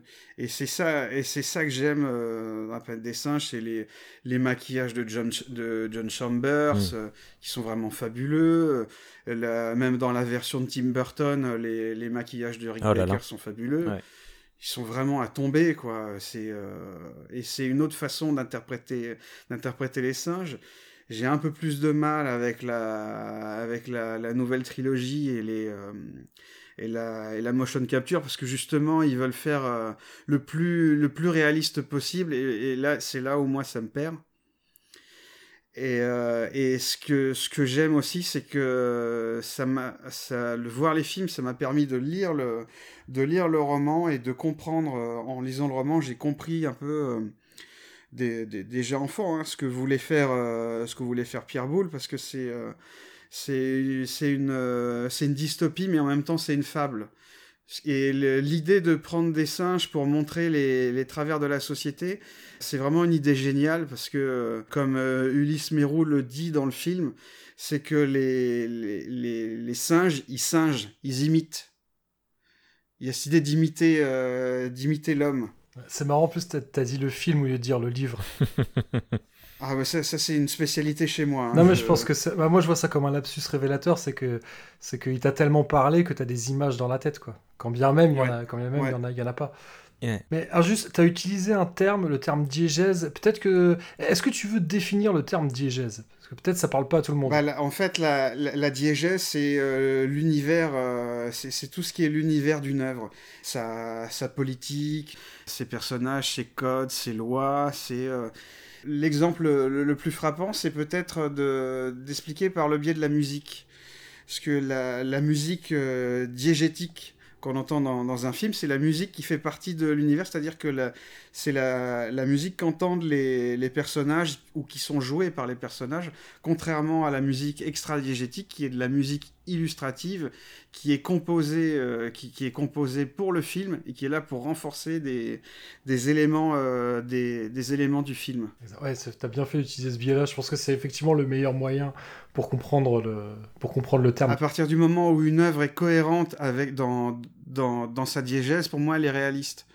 Mmh. C'est-à-dire, euh, on n'a pas besoin de faire. Euh, c'est confondre euh, réalisme et réalité. Pour moi, c'est deux notions qui n'ont absolument rien à voir au cinéma. On peut très bien avoir un film euh, de, de science-fiction qui, est qui est réaliste parce qu'il est cohérent dans, dans son univers et vouloir euh, absolument euh, euh, ré réaliser ou produire des films ou des œuvres qui sont le, le, plus, le plus proche du réel possible, pour moi, c'est pour moi c'est une erreur. Mais c'est d'ailleurs en cela hein, que, quand je disais que, que la nouvelle trilogie, elle est, elle est révélatrice de son époque et également donc d'un point de vue cinématographique, c'est vrai qu'on est dans une période, alors là, j'invente rien en disant ça, euh, on est dans une période où, où même quand on même les films de super-héros, il faut qu'il y ait des préquels pour qu'on ait une oh explication, là. il faut que c'est l'air plus réaliste. Je suis pas nécessairement en désaccord avec ça, parce qu'il y a des fois où ça fonctionne bien, tu vois, genre, euh, moi j'adore euh, Dark Knight de, de Nolan,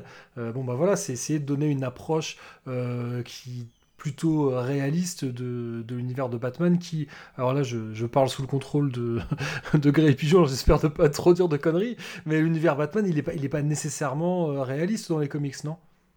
Ah, alors, En fait, l'univers Batman dans les comics, ça n'existe pas. Chaque époque a son univers. Batman. Ouais, euh, les comics dans les années 60 ressemblaient à la série télé 66 complètement loufoque. Euh, C'était très euh, très euh, hard-boiled dans les années dans les années 40. Donc en fait, chaque, chaque époque a son Batman. Donc le, le, le, film de Nolan reflète très bien l'époque. On est une, une, une époque post 11 septembre dans lequel le terrorisme, le Joker représenté comme un terroriste, c'est l'époque qui veut ça. Mm.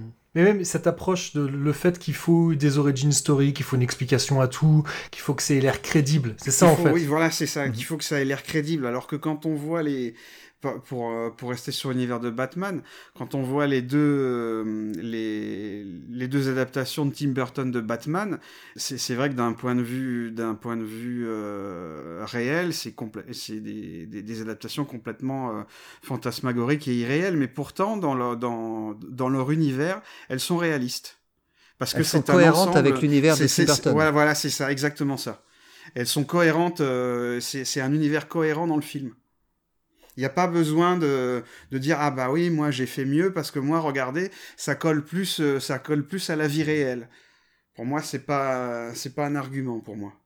Et c'est pour ça que j'ai vraiment du mal avec les singes euh, les, les singes de la, de la nouvelle trilogie en, en CGI qui veulent faire absolument le, le plus réaliste possible. Pour moi on perd le côté euh, le côté fable et, et fantastique le fait de voir des, des, singes qui collent le plus possible à la, à la réalité, pour moi, ça me sort du film.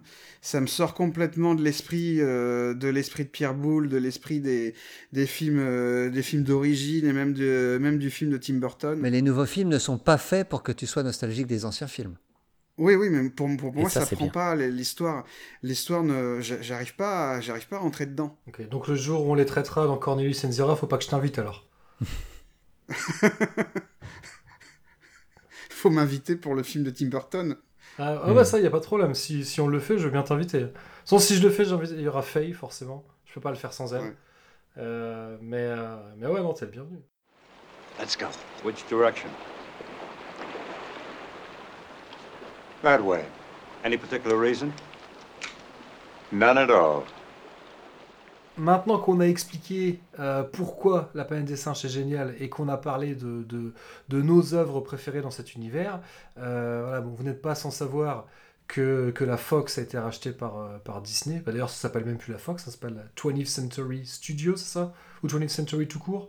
En tout cas, ils ont, ils ont enlevé le Fox. Donc, quelle direction vous aimeriez voir la saga prendre? Quand je pose cette question sur, sur l'avenir de, la saga, on n'est pas obligé d'être réaliste. On, pourrait, on pourrait articuler ça en, deux, sur deux pistes. Que, quel avenir envisageable, on va dire quel avenir euh, ré- réaliste vous souhaiteriez, et puis si s'il y avait absolument aucune contrainte, euh, qu'est- qu'est-ce que vous aimeriez voir dans la planète des singes, quand bien même il y, a- peu de chances que ça arrive un jour? Euh, Grey Pigeon, est-ce que tu as envie de commencer? Ouais, j'ai envie de commencer et j'ai envie de dire d'emblée que je suis pas d'accord avec toi. Parce qu'un univers sans limite dans l'univers de la planète des singes, ça existe. C'est dans les comics. Et, euh, et pour moi, c'est là que je vois le, le futur de la, de la franchise. Euh, J'avoue que de nouveaux films Planète des singes, je suis pas excité plus que ça. Euh, je vois pas trop ce qu'ils pourraient faire. A, a priori, on a déjà eu les préquels. Ce qui me fait peur même, ce serait de voir des remakes. Et j'en ai pas envie. Euh, donc j'aimerais que l'univers continue à grandir au sein des comics. Euh, pour le moment, la, la- la licence comics appartient à Boom, si je ne me trompe pas. Ouais, Boom Studios, ouais. Euh, je ne sais pas si ça va changer avec le fait que justement euh, Disney a racheté la Fox et donc le, en théorie donc l'univers de la planète des singes devrait appartenir à Marvel. Ah mais ouais, et ça, pourrait revenir chez Marvel. J'avais pas pensé à ça. Donc je Ouais. sais pas si le deal avec les comics c'est c'est probablement séparé, mais je sais pas, c'est probablement limité dans le temps. Et je sais pas si, après, si le- dans le futur Marvel va récupérer la licence. Ça m'étonnerait pas. Et, les, et, de- et pour les romans, la licence appartient à qui? Titan Books. Et d'ailleurs, euh, ils ont beaucoup de. de in- Rich, euh, Rich Anglais l'avait dit, ils ont beaucoup de choses à, à chaque fois qu'ils doivent, euh, qu'ils veulent euh, faire un livre, ils doivent demander euh, à la Fox ce qu'ils peuvent faire ou ce qu'ils ne peuvent pas faire. Ah oui. Ils doivent montrer ce qu'ils ont fait avant de le faire. Donc probablement que Boom a les, les mêmes conditions. Ouais, Et à les tout mêmes moment, restrictions. ça peut sauter.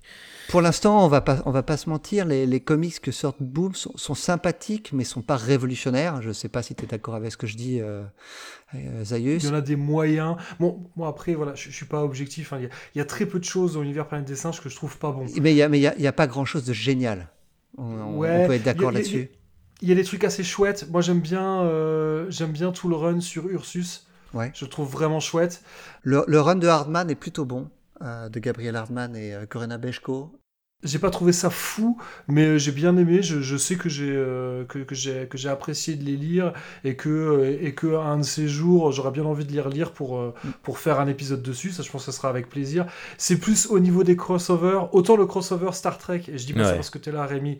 Le crossover Il Star il Trek est vraiment bon. Ah, il est vraiment Ouais. bien. Il est- Vraiment chouette. Ah hein. oui, il est superbe. Et pour le coup, euh, la théorie du voyage dans le temps euh, entre le 2 et le 3, elle est vachement plus crédible en prenant Ouais. ce crossover en compte que. euh, Ah que ouais, nous- dans l'univers dans l'univers Star Trek, ça marche super bien. Ouais. Ah ouais, je- j'aurais pas pensé en lisant. Bon, je, connais- je connais très mal l'univers Star Trek, mais je ne m'attendais pas à ce que les deux univers s'imbriquent aussi bien ensemble. Ouais, ça a bien fonctionné. Mais les, de les tous les crossovers que j'ai sont- lus, c'est- c'est c'est- c'est de loin le meilleur. Mais, mais parce que probablement, effectivement, ce que tu allais dire, Rémi, excuse-moi, je t'ai coupé, mais parce que ce sont des vrais spécialistes d'univers Star Trek.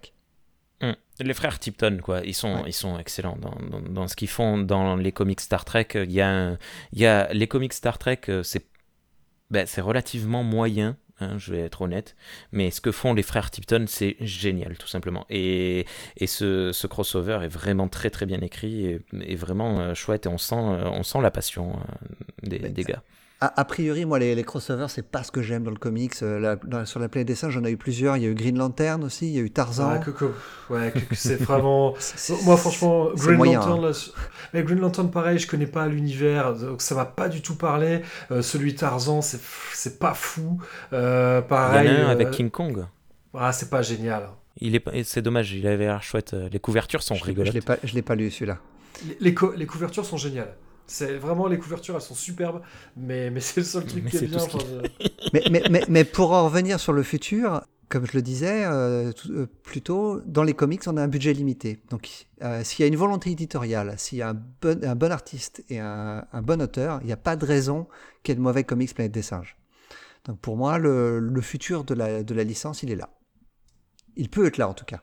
Pour rebondir sur, sur ce que tu dis, ça rejoint parfaitement à chaque fois qu'on m'a posé la question qu'est-ce que tu penses du rachat euh, de la Fox par Disney? Parce que voilà, ça veut dire que qu'il va y avoir euh, et surtout que Disney a annoncé que donc euh, on l'a déjà dit, hein, les, franchises de la Fox que Disney veut euh, absolument relancer, c'est Alien et enfin relancer en même temps elles n'étaient pas arrêtées, mais où ils ont clairement dit qu'ils allaient continuer, c'est Alien et euh, la planète des singes. Ah oui, d'ailleurs. Et- Vas-y, vas-y, Rémi. Pardon, juste, euh, non, mais euh, dans les films que j'aime beaucoup et qui sont pas aimés, euh, Alien 3, tu vois.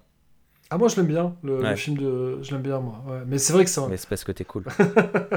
C'est un film malade. C'est un film très malade, mais qui a des qualités. Mais moi, là où je suis content, le fait que Disney ait racheté, euh, ait racheté la Fox et qu'ils aient annoncé qu'ils voulaient continuer la planète des singes, c'est en fait ça rejoint ce que tu dis, euh, Grey Pigeon, c'est que je, en fait je m'en fous. Si les, si bien sûr que les films, je vais avoir des attentes et bien sûr que j'irai les voir ventre à terre au cinéma, ça c'est évident. Mais ce qui me fait le plus plaisir dans cette histoire, c'est que ça veut dire que tant qu'il y aura des films, l'univers à côté continuera. Potentiellement, il- les comics continueront et potentiellement, il y aura encore des projets comme Tales from the Forbidden Zone Hmm. ou les romans de Drew Gasca, donc des choses qui continueront à explorer l'univers classique de la Hmm. planète des singes, parce que clairement, moi, c'est ce que je préfère, c'est l'univers classique. Et donc, voilà, tant, tant- moi, le- tant que, tant que l'univers existe, c'est tout ce que je demande. Tant que je veux que ça continue à exister. Si, si le, fi- si le film est bon, c'est du bonus en fait. Voilà, c'est ça. C'est ça. Mais, mais le, le- fait que Disney veuille continuer la planète des singes, pour moi, c'est l'assurance que, que l'univers, que les à côté vont continuer. Et, enfin, ou en tout cas qu'ils ont une chance de continuer, parce que je ne pense pas, voilà, on, on en avait parlé euh, quand on avait fait l'épisode sur euh, When Worlds Collide, et, et je ne me rappelle plus le numéro de l'épisode, euh, Rémi. mais Euh, de tête, ça doit être le 25. C'est possible, ouais, c'est possible. mais, mais, mais, mais- mais tu as raison de, de, de te soucier de ça, je pense, Zaius, parce qu'il n'y a pas de fatalité à ce que l'univers continue ad vitam aeternam. Des univers euh, qui ont beaucoup de succès et qui disparaissent, ça existe. On parlait d'un crossover entre la planète des singes et Tarzan, mais Tarzan, on n'en voit plus de film Tarzan. C'est vrai. Euh, L'univers Tarzan, il est moribond en ce mo- euh, actuellement. Et, et ça reviendra peut-être un jour. Mais on a, on a parlé de Terror on the Planet of the Apes et de Planet of the Apes Magazine. Le magazine se vendait bien hein. et ils ont arrêté quand bien même euh, il y, a, il y a plusieurs arcs narratifs qui n'étaient pas terminés. Et euh, bon, ils avaient terminé les, les, les, les cinq, euh, les cinq films, les, les adaptations avaient tout été publiées. Hum, Parce que juste pour, pour préciser pour les auditeurs qui seraient un peu perdus, Planet of the Apes Magazine a été, est paru entre 1974 et 1977. Et, euh, et donc, c'était euh, c'était pas des histoires complètes, à chaque fois, c'est des histoires à suivre. Et donc, il y avait plusieurs fils rouges, mais à chaque fois, il y quasiment dans toutes, dans toutes les issues, il y avait euh, des, euh, les adaptations des films et d'autres histoires originales à côté, dont le Run Terror on the Planet of the Apes. Et en fait, en 77, ils ont arrêté tout simplement parce que euh, c'est Abjac, euh, donc la société de production qui détenait les droits, euh, qui était trop gourmande en fait. Ils demandaient trop à Marvel. donc la, la licence coûtait trop cher à Marvel et Marvel a préféré arrêter la publication de, de Planet of the Apes magazine quand bien même ça se vendait plutôt bien. Aujourd'hui, euh, je crois que les Boom Studios, euh, je pense pas que ce soit grâce à la planète des singes qui, gagnent leur vie. hein.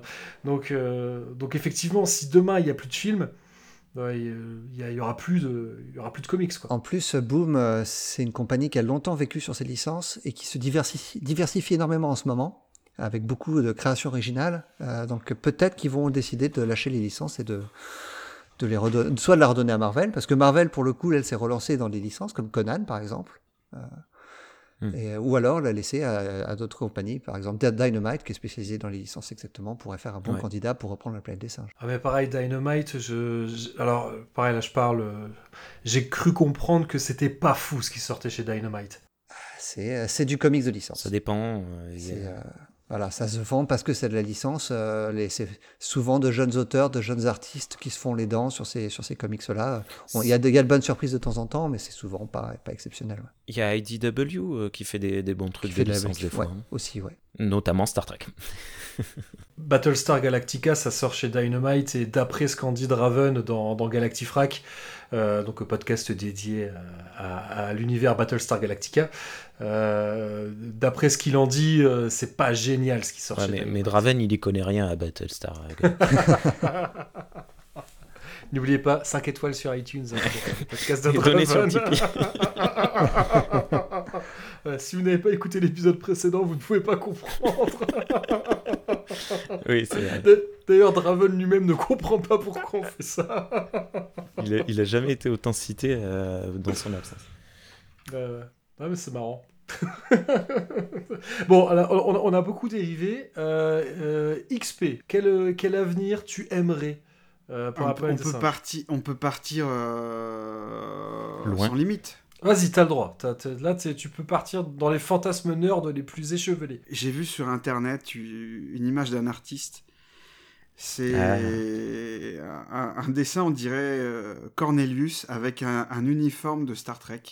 Donc moi, je, je rêve de voir un, un film, peut-être un univers miroir euh, ou, ou une suite de la planète des singes où euh, les singes euh, feraient partie de la, de la fédération et euh, vogueraient euh, dans les étoiles à bord, euh, à bord de l'Enterprise. On, Hmm. on m'avait pas dit, moi, qu'il fallait être Fayot euh, dans, dans ses choix, parce que euh, XP qui, euh, qui brosse le poil de Zaius et de Rémi dans la même réponse, c'est fort quand même. Euh, non, mais, vraiment, ça, ça, me euh, plairait, ça me plairait énormément, ça. Ouais. Moi, j'aimerais bien une fanfiction là-dessus. euh, Tiens, c'est bizarre. Ah, mais c'est le genre de choses typiquement qu'on pourrait voir dans les comics, c'est ça. Euh, Je Ouais. prêche Ouais, un peu pour bah, ma bah, paroisse. la, la preuve, la preuve, on l'a vu. On l'a ça vu, existe. ouais. Ça existe. euh, Mais c'est vrai qu'en plus, cette image est, est vraiment très jolie et euh, Oui. ça, de suite, t'as as, l'univers qui est, qui est très. Et ça, alors. euh, alors, il y a un immense orage chez moi, je vais fermer les volets. Ah, Excusez-moi, je reviens de suite parce que Ah, j'ai ça cru va que tu un sur ton clavier. Non, c'est affreux, je reviens. Désolé. Je n'y comprends rien. Du tonnerre, des éclairs et pas de pluie. Une nuit couverte? C'est d'étranges luminosités Et pourtant il n'y a pas de lune. Et euh, alors, euh, hum, moi, ce que, je trouve complètement fou, et alors, bon, ben euh, voilà, j'ai fait un gros clin d'œil, mais en gros, oui, je suis en train, moi, de de- d'écrire euh, pour la toute première fois de ma vie une, fin de fiction qui mêle les deux univers.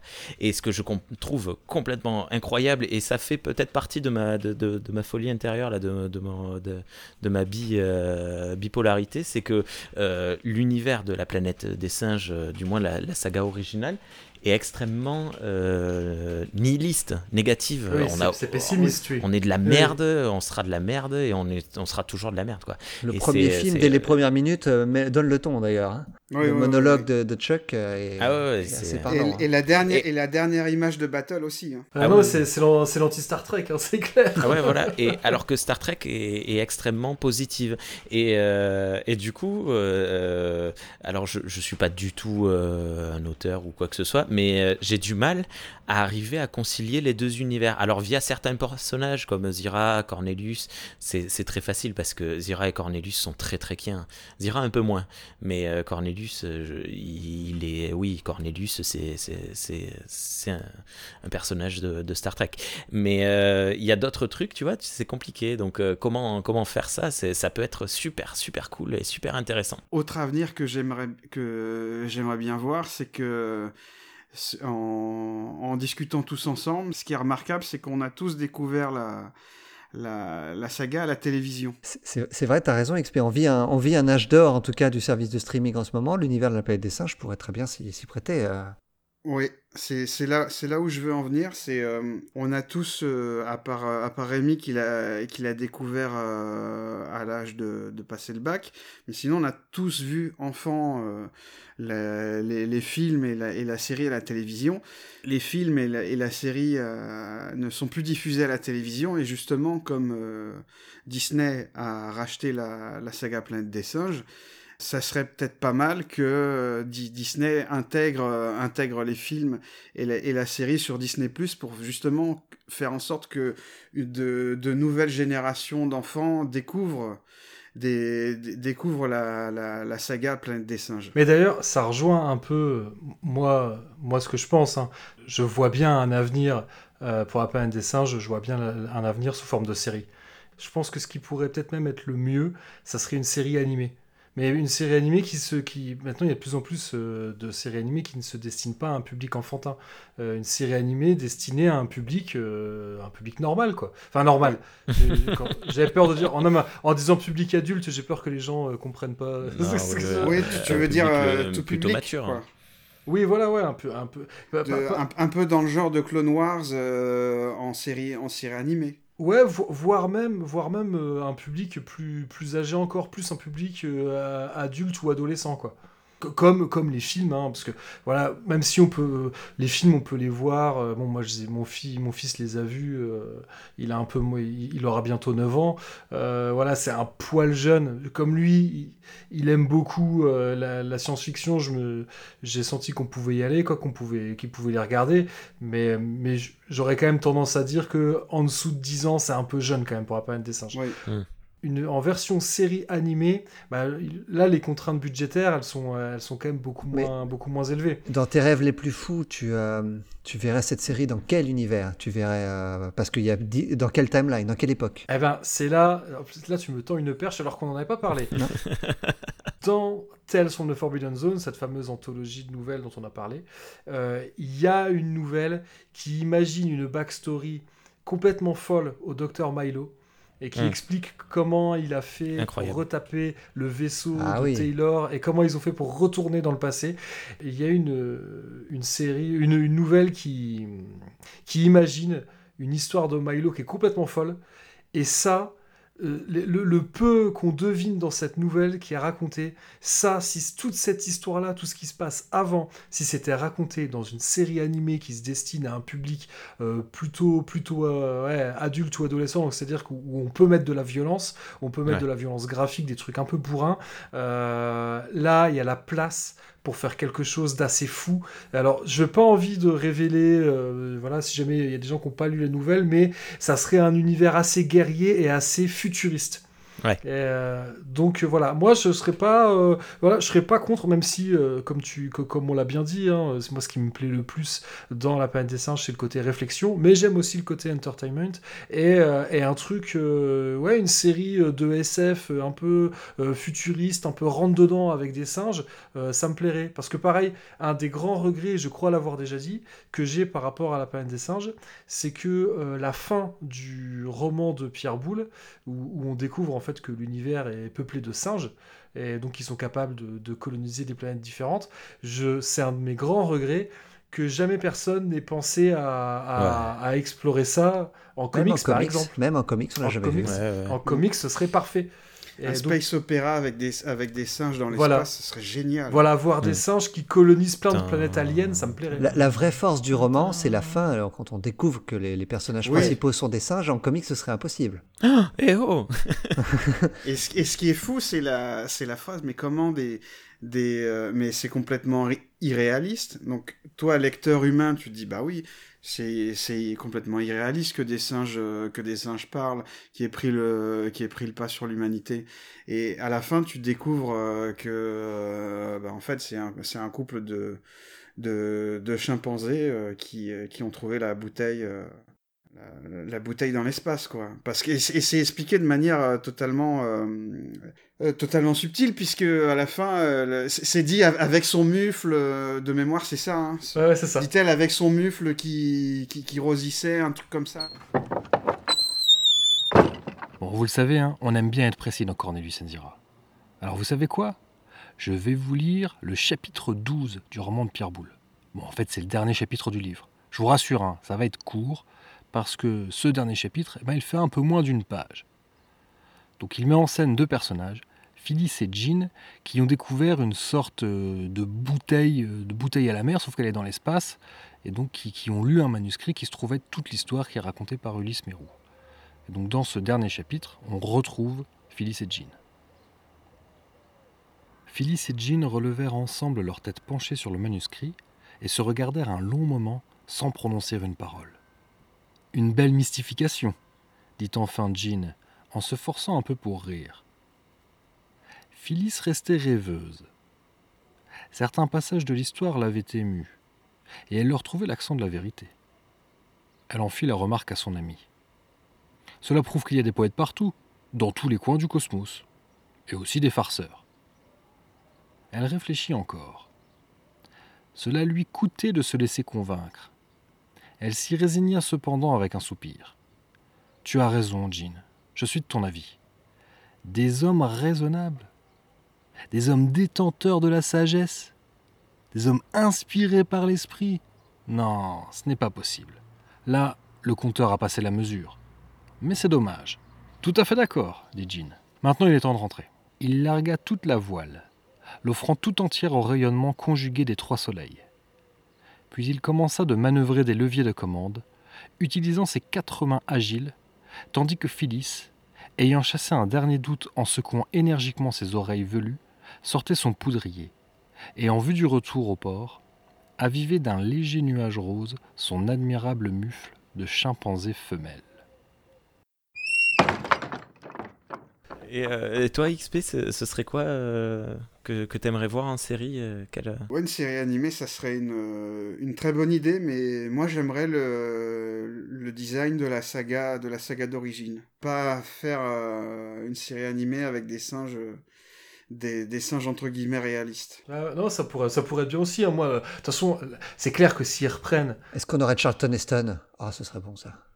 Ah, ouais, bah, on pourra pas avoir sa voix, mais. euh, Ah, avec le deep learning. euh, Ravoir une fable. Tu, tu disais euh, XP Ravoir, euh, ravoir une fable, côté fable. Ouais. Non, ouais, moi, De toute façon, il y, a- il y a plein de choses. hein. C'est vrai que l'univers de la saga classique, il y aurait moyen de, de- de faire plein de choses. Du moment qu'on met pas des mutants télépathes, moi, ça me va. Oh. Et avec une musique un peu expérimentale, comme, euh, comme avait euh, superbement composé Jerry Goldsmith, qui, qui a tombé par terre. J'ai une question qui s'adresse aux vrais, vrais fans de la, de la planète des singes. Est-ce que ça existe, soit en, en, en comics, je ne crois pas, mais en, en roman ou en. Quel, que- quel que soit, le- quel que soit le médium, une histoire qui revient sur la jeunesse de. Ah, j'ai oublié le nom du, du personnage principal de Taylor. De, de Taylor.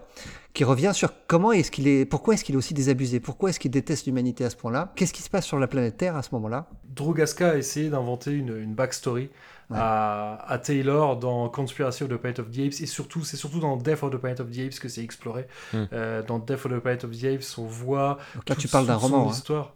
Ouais, je parle d'un roman. Je trouve qu'il il a bien, euh, il a bien su capturer euh, la, la voix et la personnalité de, de Taylor. Quand tu lis le bouquin, t'as l'impression d'entendre Charlton Heston. D'ailleurs, Je, je t'en prie, vas-y. Euh, euh, euh, Excuse-moi, à chaque fois je te coupe, c'est pas très Non, non, tu fais bien. Il y a, il y a je, je voudrais juste revenir, tout à l'heure je disais que l'univers de la planète des singes était hyper sombre, hyper nihiliste, mais Taylor il est pas si euh, désabusé que ça. Euh, je sais pas si vous vous souvenez bien, le début du, du premier film, euh, à un moment il dit euh, je, je refuse de croire que dans l'univers il y ait quelque chose de... il y ait rien de mieux que les êtres humains ou je sais pas quoi. Je ne veux pas croire qu'il n'y ait pas dans l'univers quelque chose de mieux que nos bipèdes humains. Je veux trouver. Et là, là, il finit sa phrase, alors je sais plus comment il a fini en français, mais en anglais il dit Has to be. il, il ne peut pas en être autrement, tu vois, et il est vachement d'espoir dans, sa- dans ce ton. Il- Ouais, mais parce qu'il n'a plus aucun espoir en être humain, donc il veut Ouais. croire en, en- en quelque chose de mieux. Ouais. Mais je suis d'accord que son personnage n'est pas entièrement monolithique. Ouais. Et, c'est, et ce, Has to be. il me donne de l'empathie pour lui, euh, du coup. Hmm, je suis d'accord. Après, c'est un personnage qui, qui n'a plus d'espoir envers l'humanité, mais qui va tout faire pour sauver ses, euh, ses camarades. Il n'est pas, euh, il est pas complètement égoïste, c'est un, un- un chic type. Chic type, j'irai pas jusque-là, mais, mais il est dans son rôle de, euh, de chef de mission, c'est-à-dire, et puis n'oublions pas, c'est, euh, ce sont des militaires. hein. Hmm. C'est pas, Ouais. c'est pas hyper appuyé dans le film, il y a que, je crois que c'est dans le générique, c'est écrit Colonel George Taylor. Je sais même pas si c'est écrit Colonel, maintenant j'ai un doute.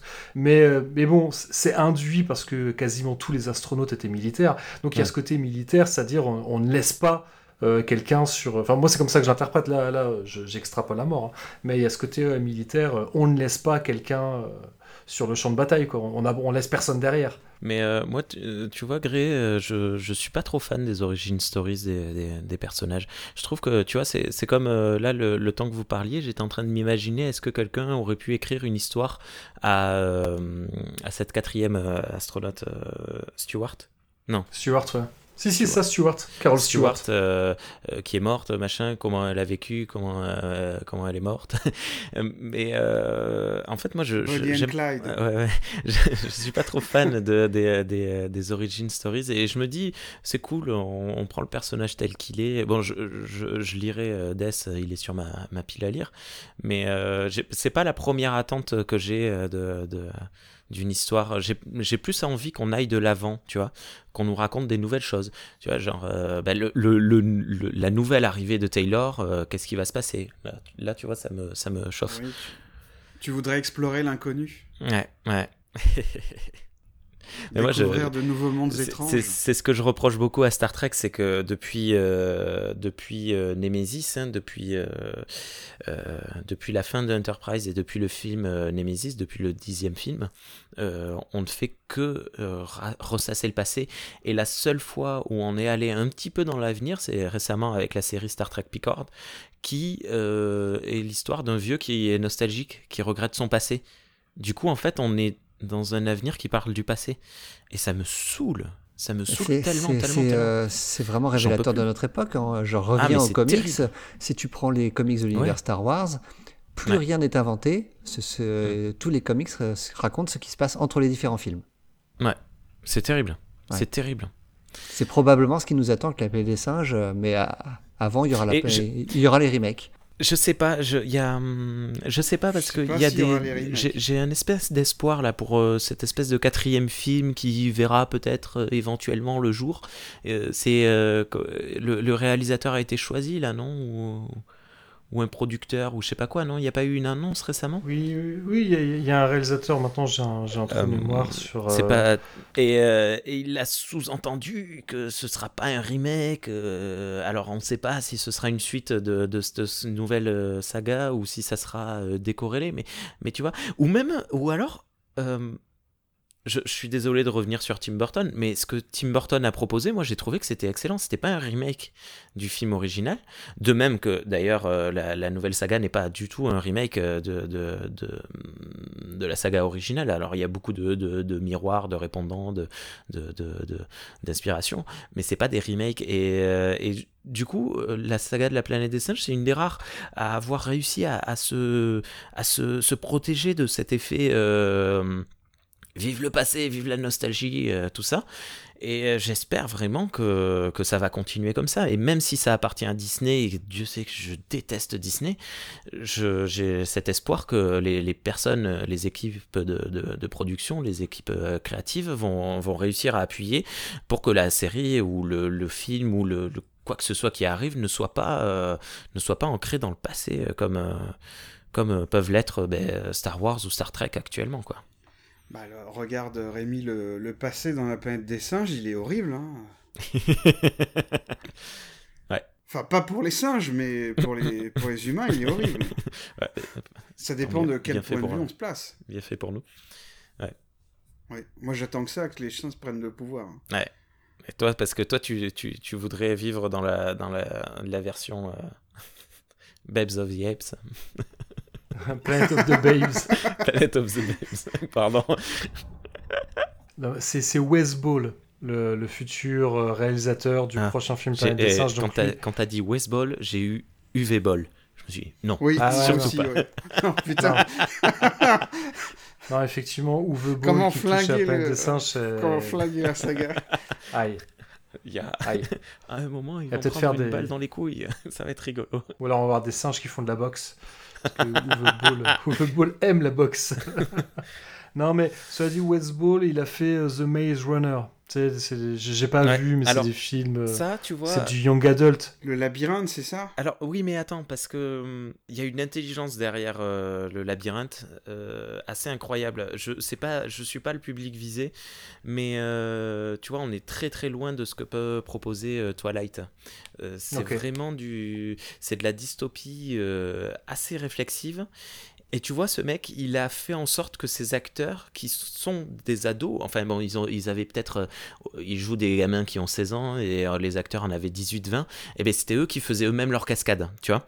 Il y avait une réflexion euh, derrière tout ce qu'il a créé, enfin créé, adapté du coup, parce que c'est, c'est- ça vient de, de, de romans qui est assez réfléchi. Et en toute honnêteté, j'ai vu que le premier, Labyrinthe, mais euh, je, je cracherai pas sur euh, voir les suivants parce qu'il y a vraiment de, de toute la gamme de, de, de, de films pour adolescents qu'on a pu voir, je, je trouve que c'est vraiment dans le haut du panier et c'est bien mieux par exemple que qu'une série, la saga, euh, comment ça s'appelle, la Mockingbird?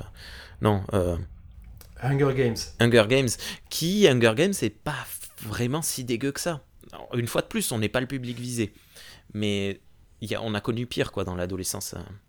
Donc, euh, moi, ça, me- ça me donne pas du faux espoir, ça.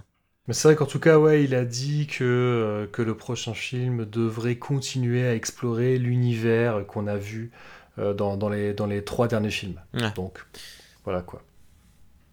Et toi, Gré? Non, moi, moi ce que, vraiment, j'aimerais voir des films sur ce qui se passe avant. Contrairement à toi, Rémi. euh, C'est vrai? Ouais, ouais, voir, le, voir la Terre. Voir la Terre du temps de, du temps de Taylor. Donc sans singe, sans singe. Donc un film qui se passe dans les années 70. euh. Ouais. Ah, mais tu vois, on peut faire un peu, euh, ça peut- ouais, un film un peu plus social euh, et qui se termine avec euh, Taylor qui part dans sa fusée et en fait qui n'a rien à voir avec la planète des singes. Enfin, euh, si, mais euh, pas ou dans lequel il n'y aurait pas de singes. Ouais, ça, ça peut être rigolo. Ça Avec me James un- Franco un dans le rôle de, euh, de Taylor. sur Star Parfait. James Franco, son petit mais, frère. mais c'est euh, vrai que là, pour tous ces trucs-là, effectivement, euh, mieux vaut que tu te penches du côté soit des romans de, de Drew Gasca, et où il y a également une nouvelle. Alors ça, ça ne, ça- Taylor n'est n'est là que pendant deux pages, hein, Et c'est un mais il y a une connard. nouvelle dans Tales from the Forbidden Zone où, euh, où on le voit juste avant son départ. Et, effectivement, c'est déjà un connard. Après, après, on, peut, on peut imaginer un univers à la Fondation hein, qui se passerait euh, 15 000 ans après euh, les événements du, du dernier film, euh, dans lequel les, les singes sont dans un univers euh, to- totalement différent, euh, très futuriste. Moi, ça, ça me déplairait pas, hein, vraiment. Ça, ça me, ça me botterait. Après, il y a aussi ça, c'est que entre le départ de Taylor, euh, donc euh, dans les années 70, et son arrivée dans le 40e siècle, il y a, y a quand même la place pour beaucoup de choses.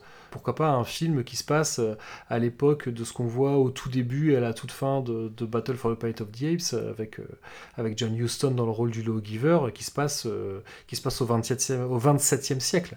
Pourquoi pas, tu vois il y, a, y y la place pour plein de choses. Il y a aussi une un- un- un- repartir à nouveau. chez- je suis désolé sur euh, Tales, euh, Tales from euh, Forbidden Zone. Il y a le, je crois que c'est la dernière des nouvelles, euh, euh, mais celle où il découvre quelque chose dans Big Rock. Zaius. Ouais, donc celui qui se passe euh, à la frontière avec euh, la, la zone interdite. Voilà, il y, a- une nouvelle qui se passe à la frontière de la zone interdite où on découvre euh, quelque chose. Et en fait, l'histoire a été écrite. euh, J'avais l'impression d'être dans la fin du premier épisode d'une série, tu sais, au moment où on découvre euh, le, truc, le cliffhanger de ouf qui va lancer la série. Et, euh, Ouais. et en partant de là, tu vois, on part sur une autre ville que Ape City.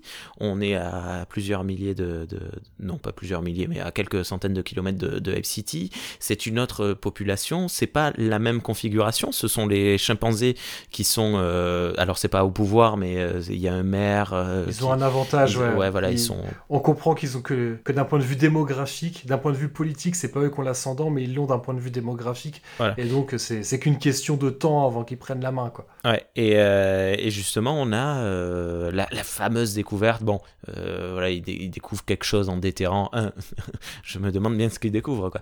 Une fois de plus, une, une- une preuve donc euh, que le, que de l'humanité. Et euh, ça, tu vois, moi, c'est le genre de truc, je me, serais- je me suis dit, ça serait chouette d'avoir euh, vraiment la suite euh, de, de, de ça, Ouais. Sous forme de série, ouais, peut-être On pourrait avoir, imaginer une série anthologique, hein. chaque saison, une dizaine ou une quinzaine d'épisodes, et une nouvelle histoire à chaque fois, située dans une, dans une timeline ou dans une époque différente. Mais moi, je verrais plutôt du live action. Ça, va- être chiant pour les, effets euh, spéciaux, hein, mais bon, euh, avec Discovery, ils ont réussi à faire une série euh, bourrée d'effets spéciaux assez, assez jolis, donc... Mais tu verrais, tu- verrais en motion capture ou en maquillage? Ben, c'est ça le truc. Moi, j'aimerais bien du maquillage parce que j'adore, euh, j'adore les maquillages. Et, euh, et Dieu sait, ben, par exemple dans Star Trek Beyond, les maquillages sont magnifiques, mais c'est pas du tout, euh, c'est pas du tout le à l'ordre du jour. Il y a qu'à voir dans euh, Umbrella Academy, c'est pas du, c'est pas du maquillage. J'ai pas vu la série, mais je dis ça parce qu'il y a un singe dedans. ouais, mais moi non plus. Tout le monde, tout le monde m'en a parlé à cause du singe, mais je l'ai pas vu non plus. Je vais peut-être je vais peut-être être hors sujet, mais comme tu parles de, de l'avenir de la planète des singes, moi quand je vois les, les images d'actualité avec la, la déforestation et la, et la, la forêt d'Amazonie qui crame, avec euh, tous ces orang-outans qui... euh, Ah, pas en, pas en qui- Amazonie.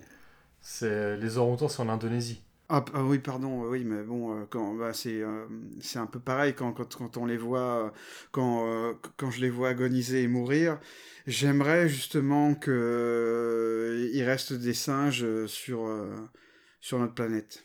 L'avenir des grands singes, donc ouais, les, les gorilles, euh, les chimpanzés, les bonobos et les orang-outans, comment dire? J'aime- J'aimerais qu'à l'avenir, il reste des grands singes et que le, le seul, le, le- seul souvenir qu'on qu'on en ait, ça ne soit pas justement les, bah, les films, les, les films de la planète des singes ou des documentaires animaliers. J'aimerais qu'ils restent, euh, qu'ils restent sur cette planète, qui est aussi la leur.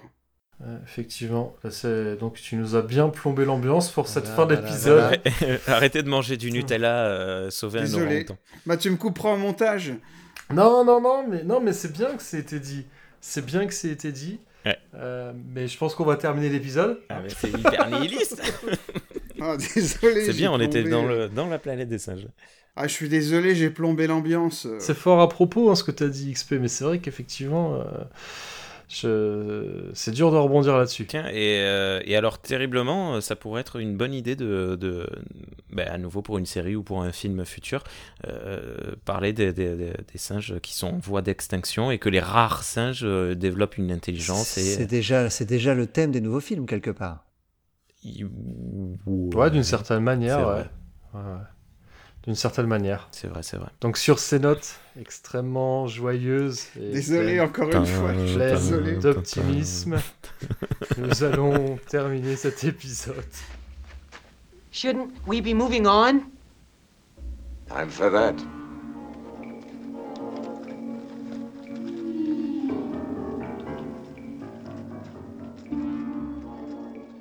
Sans transition aucune, on va terminer. Euh, alors, je- petit message de service. Euh, là, ces derniers temps, j'ai profité, j'ai utilisé euh, un service qui s'appelle le YouPod, complètement gratuit. hein, J'ai eu peur. designé Quand t'as commencé YouPod, j'ai eu très peur. Ah ouais. Hmm. Oui, c'est vrai que oui, faut, faut pas se planter quand on, quand on tape dans la barre dans la barre de recherche. Donc non, YouPod qui est développé euh, par euh, Bigaston avec euh, l'aide de, de et de Feelgood. Donc euh, POF et Feelgood, c'est c'est les gens qui sont derrière PodCloud. Euh, et donc j'ai converti pas mal d'épisodes de Cornelius Enzira et donc je suis en train de les uploader sur YouTube. Il y a de fortes chances que quand cet épisode sera mis en ligne, eh bien que, que tout y sera déjà. Donc Mm. euh, on ne sait jamais, peut-être. Peut-être que là, les gens qui nous écoutent nous écoutent depuis YouTube. Abonnez-vous, la cloche, le pouce. Voilà, exactement. Mais euh, j'utilise également YouPod et c'est vraiment génial. Donc merci beaucoup, beaucoup, beaucoup à l'équipe de PodCloud. C'est euh, incroyable ce, ce- cet outil. Il est euh, génial et, et c'est vraiment très, très, très, très pratique. hein, parce que Ouais, et d'autant plus que maintenant il y a une fonctionnalité, si pour les gens qui hébergent leur podcast depuis PodCloud, on peut carrément euh, cliquer juste sur un bouton, on n'a même plus à aller sur le site de, de YouPod. Donc, euh, donc ça c'est vraiment, c'est vraiment très très chouette. Mais à, à la base, c'est- c'est c'est un projet euh, indépendant hein, de PodCloud qui s'est greffé Ah. avec PodCloud. Ouais, ouais, c'est Bigaston tout seul qui a commencé à développer ça. Et, et bon, forcément, il a demandé de l'aide à euh, Puff Magic Fingers, hein, qui, est- qui est donc c'est lui qui fait tout le code de PodCloud. Mm. Donc euh, qui et puis et puis voilà, il y a aussi Phil Good qui l'a. Enfin, moi j'ai- suivi ça de, de très très loin sur le Discord de, de Allier Numérique. Et voilà, mais c'était, j'ai vu un peu l'histoire se développer et là, là, il, il- je, je sais, je pense pas que ça soit la, la- la version définitive, celle qui est en ce moment, mais là, il est arrivé à quelque chose d'assez, euh, d'assez abouti. Donc voilà, peut-être que vous écoutez euh, cet épisode sur YouTube, ce qui est, qui est à la base, bon, c'est plus fait pour être écouté euh, sur, euh, sur des plateformes de podcast plus, plus habituelles, hein. mais voilà, enfin, j'essaie de, écoute, j'essaie, j'essaie d'aller toucher le public là où. Non, non, mais il faut. C'est euh, ouais. C'est très pratique, hein, euh, ne serait-ce que si on peut faire euh, quatre écoutes, tu vois, sur, sur YouTube, Ouais, c'est non, c'est puis, vraiment chouette. puis après, euh, voilà, chacun est libre d'écouter un podcast comme il le veut. Hein, c'est Ouais, pas mais surtout sur Podcast Addict. Voilà. Ah oui, ce que je voulais dire, on parlait de l'équipe de, de PodCloud. Euh, alors maintenant, on va parler de PodShows. Euh, c'est un peu, c'est un peu les mêmes gens, mais c'est pas le même nom. Donc PodShows, qui est une association euh, et un label de podcast hein, qui voilà soutient les podcasts indépendants. Et bien, figurez-vous que Cornelius Enzira est un podcast du label. Voilà, donc c'est, la première fois, je pense, que je le dis dans un enregistrement.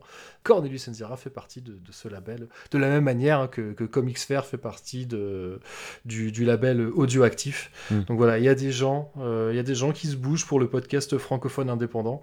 Et, et c'est très bien. Et donc, Bravo. moi, je, suis très content de, je suis très content de rejoindre euh, cette écurie. Et au même titre que Galactifrac. hein. Galactifrac, un podcast 5 étoiles. C'est, euh, je trouve ça vraiment bien que Cornelius et Zira se retrouvent en Ligue 2 du podcast. euh, c'est, euh, Continuez, continuez. Un jour, vous viendrez nous rejoindre en Ligue 1. C'est, ouais. Félicitations. Et voilà, justement, c'est le moment promo. Donc, euh, Grey Pigeon, on peut te retrouver dans Comics Sphere, euh, donc un podcast du label Audioactif. Euh, Est-ce que tu veux dire deux mots sur euh, Comics Euh, oui, tout à fait. Comics Fair, c'est le podcast comics qui parle de tout, sauf du comics dont on parle. C'est-à-dire. Quelle arnaque. C'est tout à fait ça. L'objectif de notre podcast, c'est recontextualiser l'œuvre euh, à laquelle, à l'époque à laquelle il a été faite, les raisons pour lesquelles le comics a été écrit, euh, qui, qui pousse les auteurs à le faire, et euh, dans le contexte euh, de la société de l'époque. Voilà, en gros. Et donc, euh, vous, Xavier et, et Rémi, on peut vous retrouver dans Pour une poignée de review. Tout à fait. Je pensais que XP allait, allait, allait enchaîner. Euh, Vas-y, euh, XP, est-ce que tu veux présenter Pour une poignée de review? Ah bah, bon Mais- courage. Moi, j'ai toujours pas compris ce que c'était le principe de pour une poignée de review. bah, c'est des gens, ils parlent. Oui, ça, c'est ça, c'est un podcast. voilà. Non, mais c'est tout. Mais, Alors, il y a euh, les bons podcasts et les mauvais podcasts. et il y a- et il y, a pour une poignée de reviews. Alors, dans les bons podcasts, euh, les gens ils parlent dans un micro, et dans les mauvais podcasts, les gens ils parlent dans un micro. mais, Voilà. euh, mais voilà.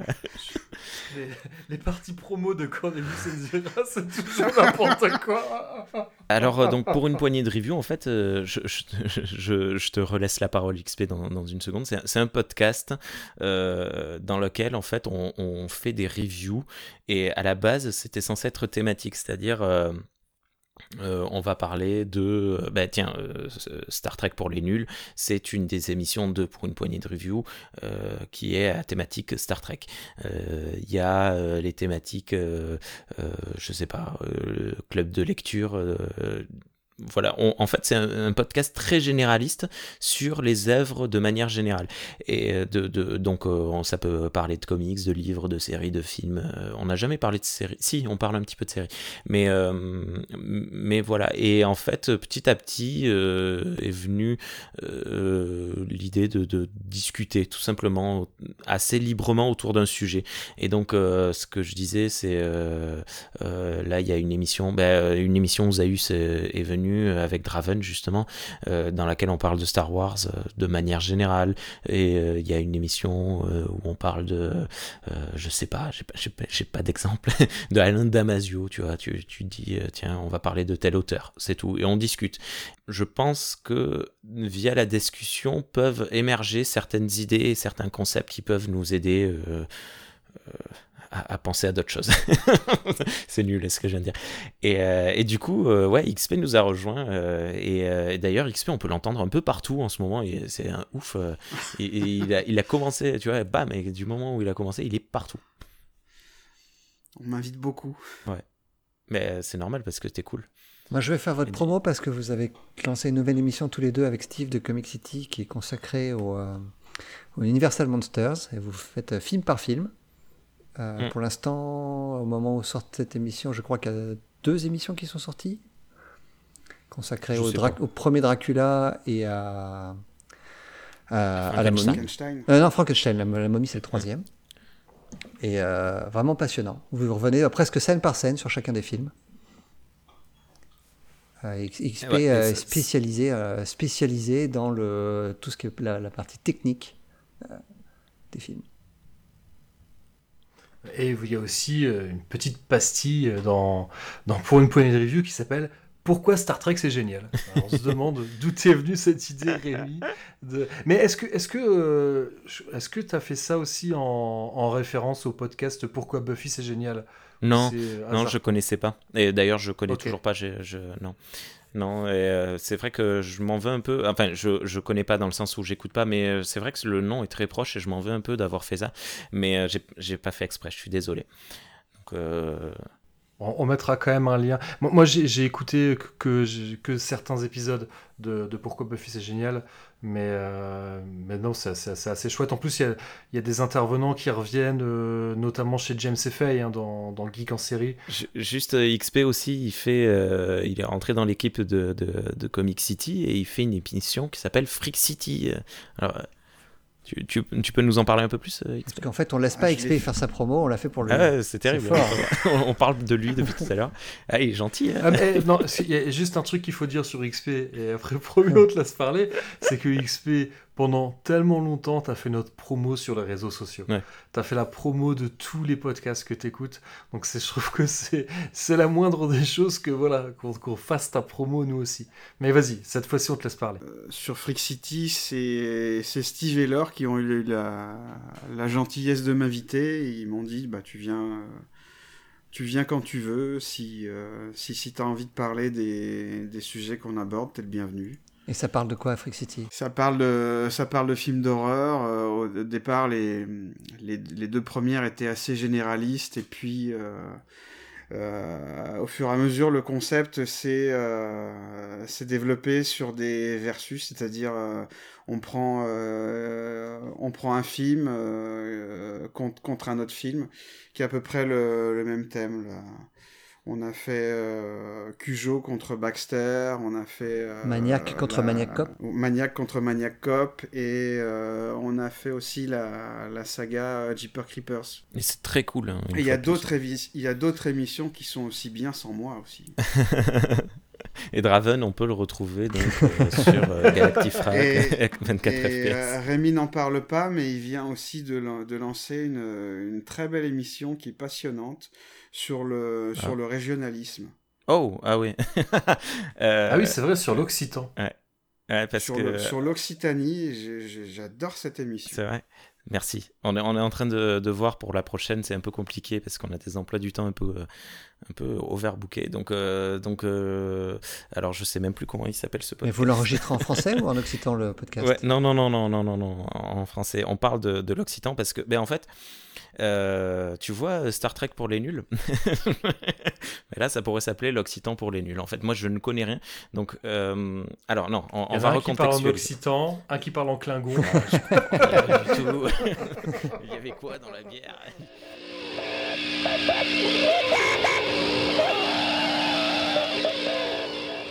Alors, on va se quitter. Euh, en générique de fin, alors c'est vrai que le, dernier épisode euh, publié au moment où on parle, c'est un épisode sur, euh, sur la chronologie de la planète des singes.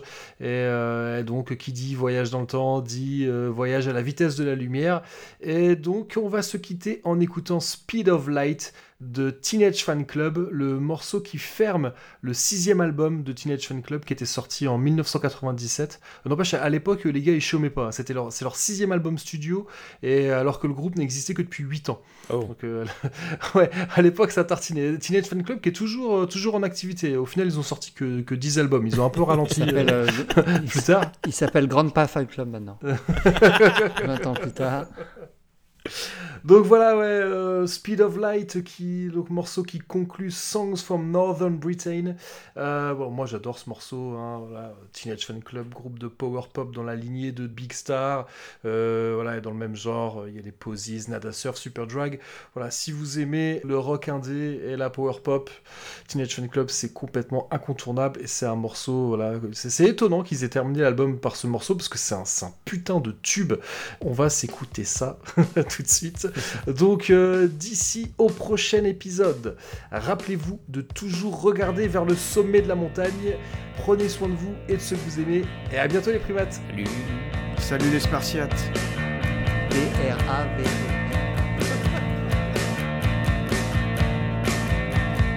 Driving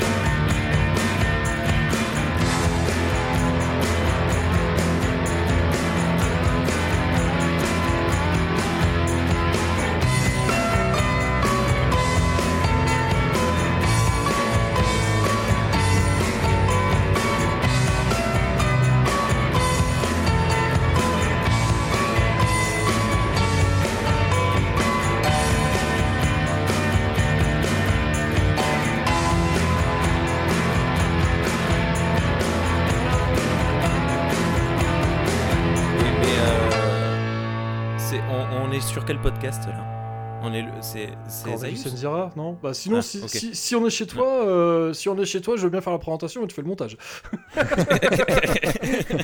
Non, non, chez non, Comics mais- Fair. gagnant, ouais. Non, mais- qui, fait, Ouais. qui fait le rôle de Ouais, Spades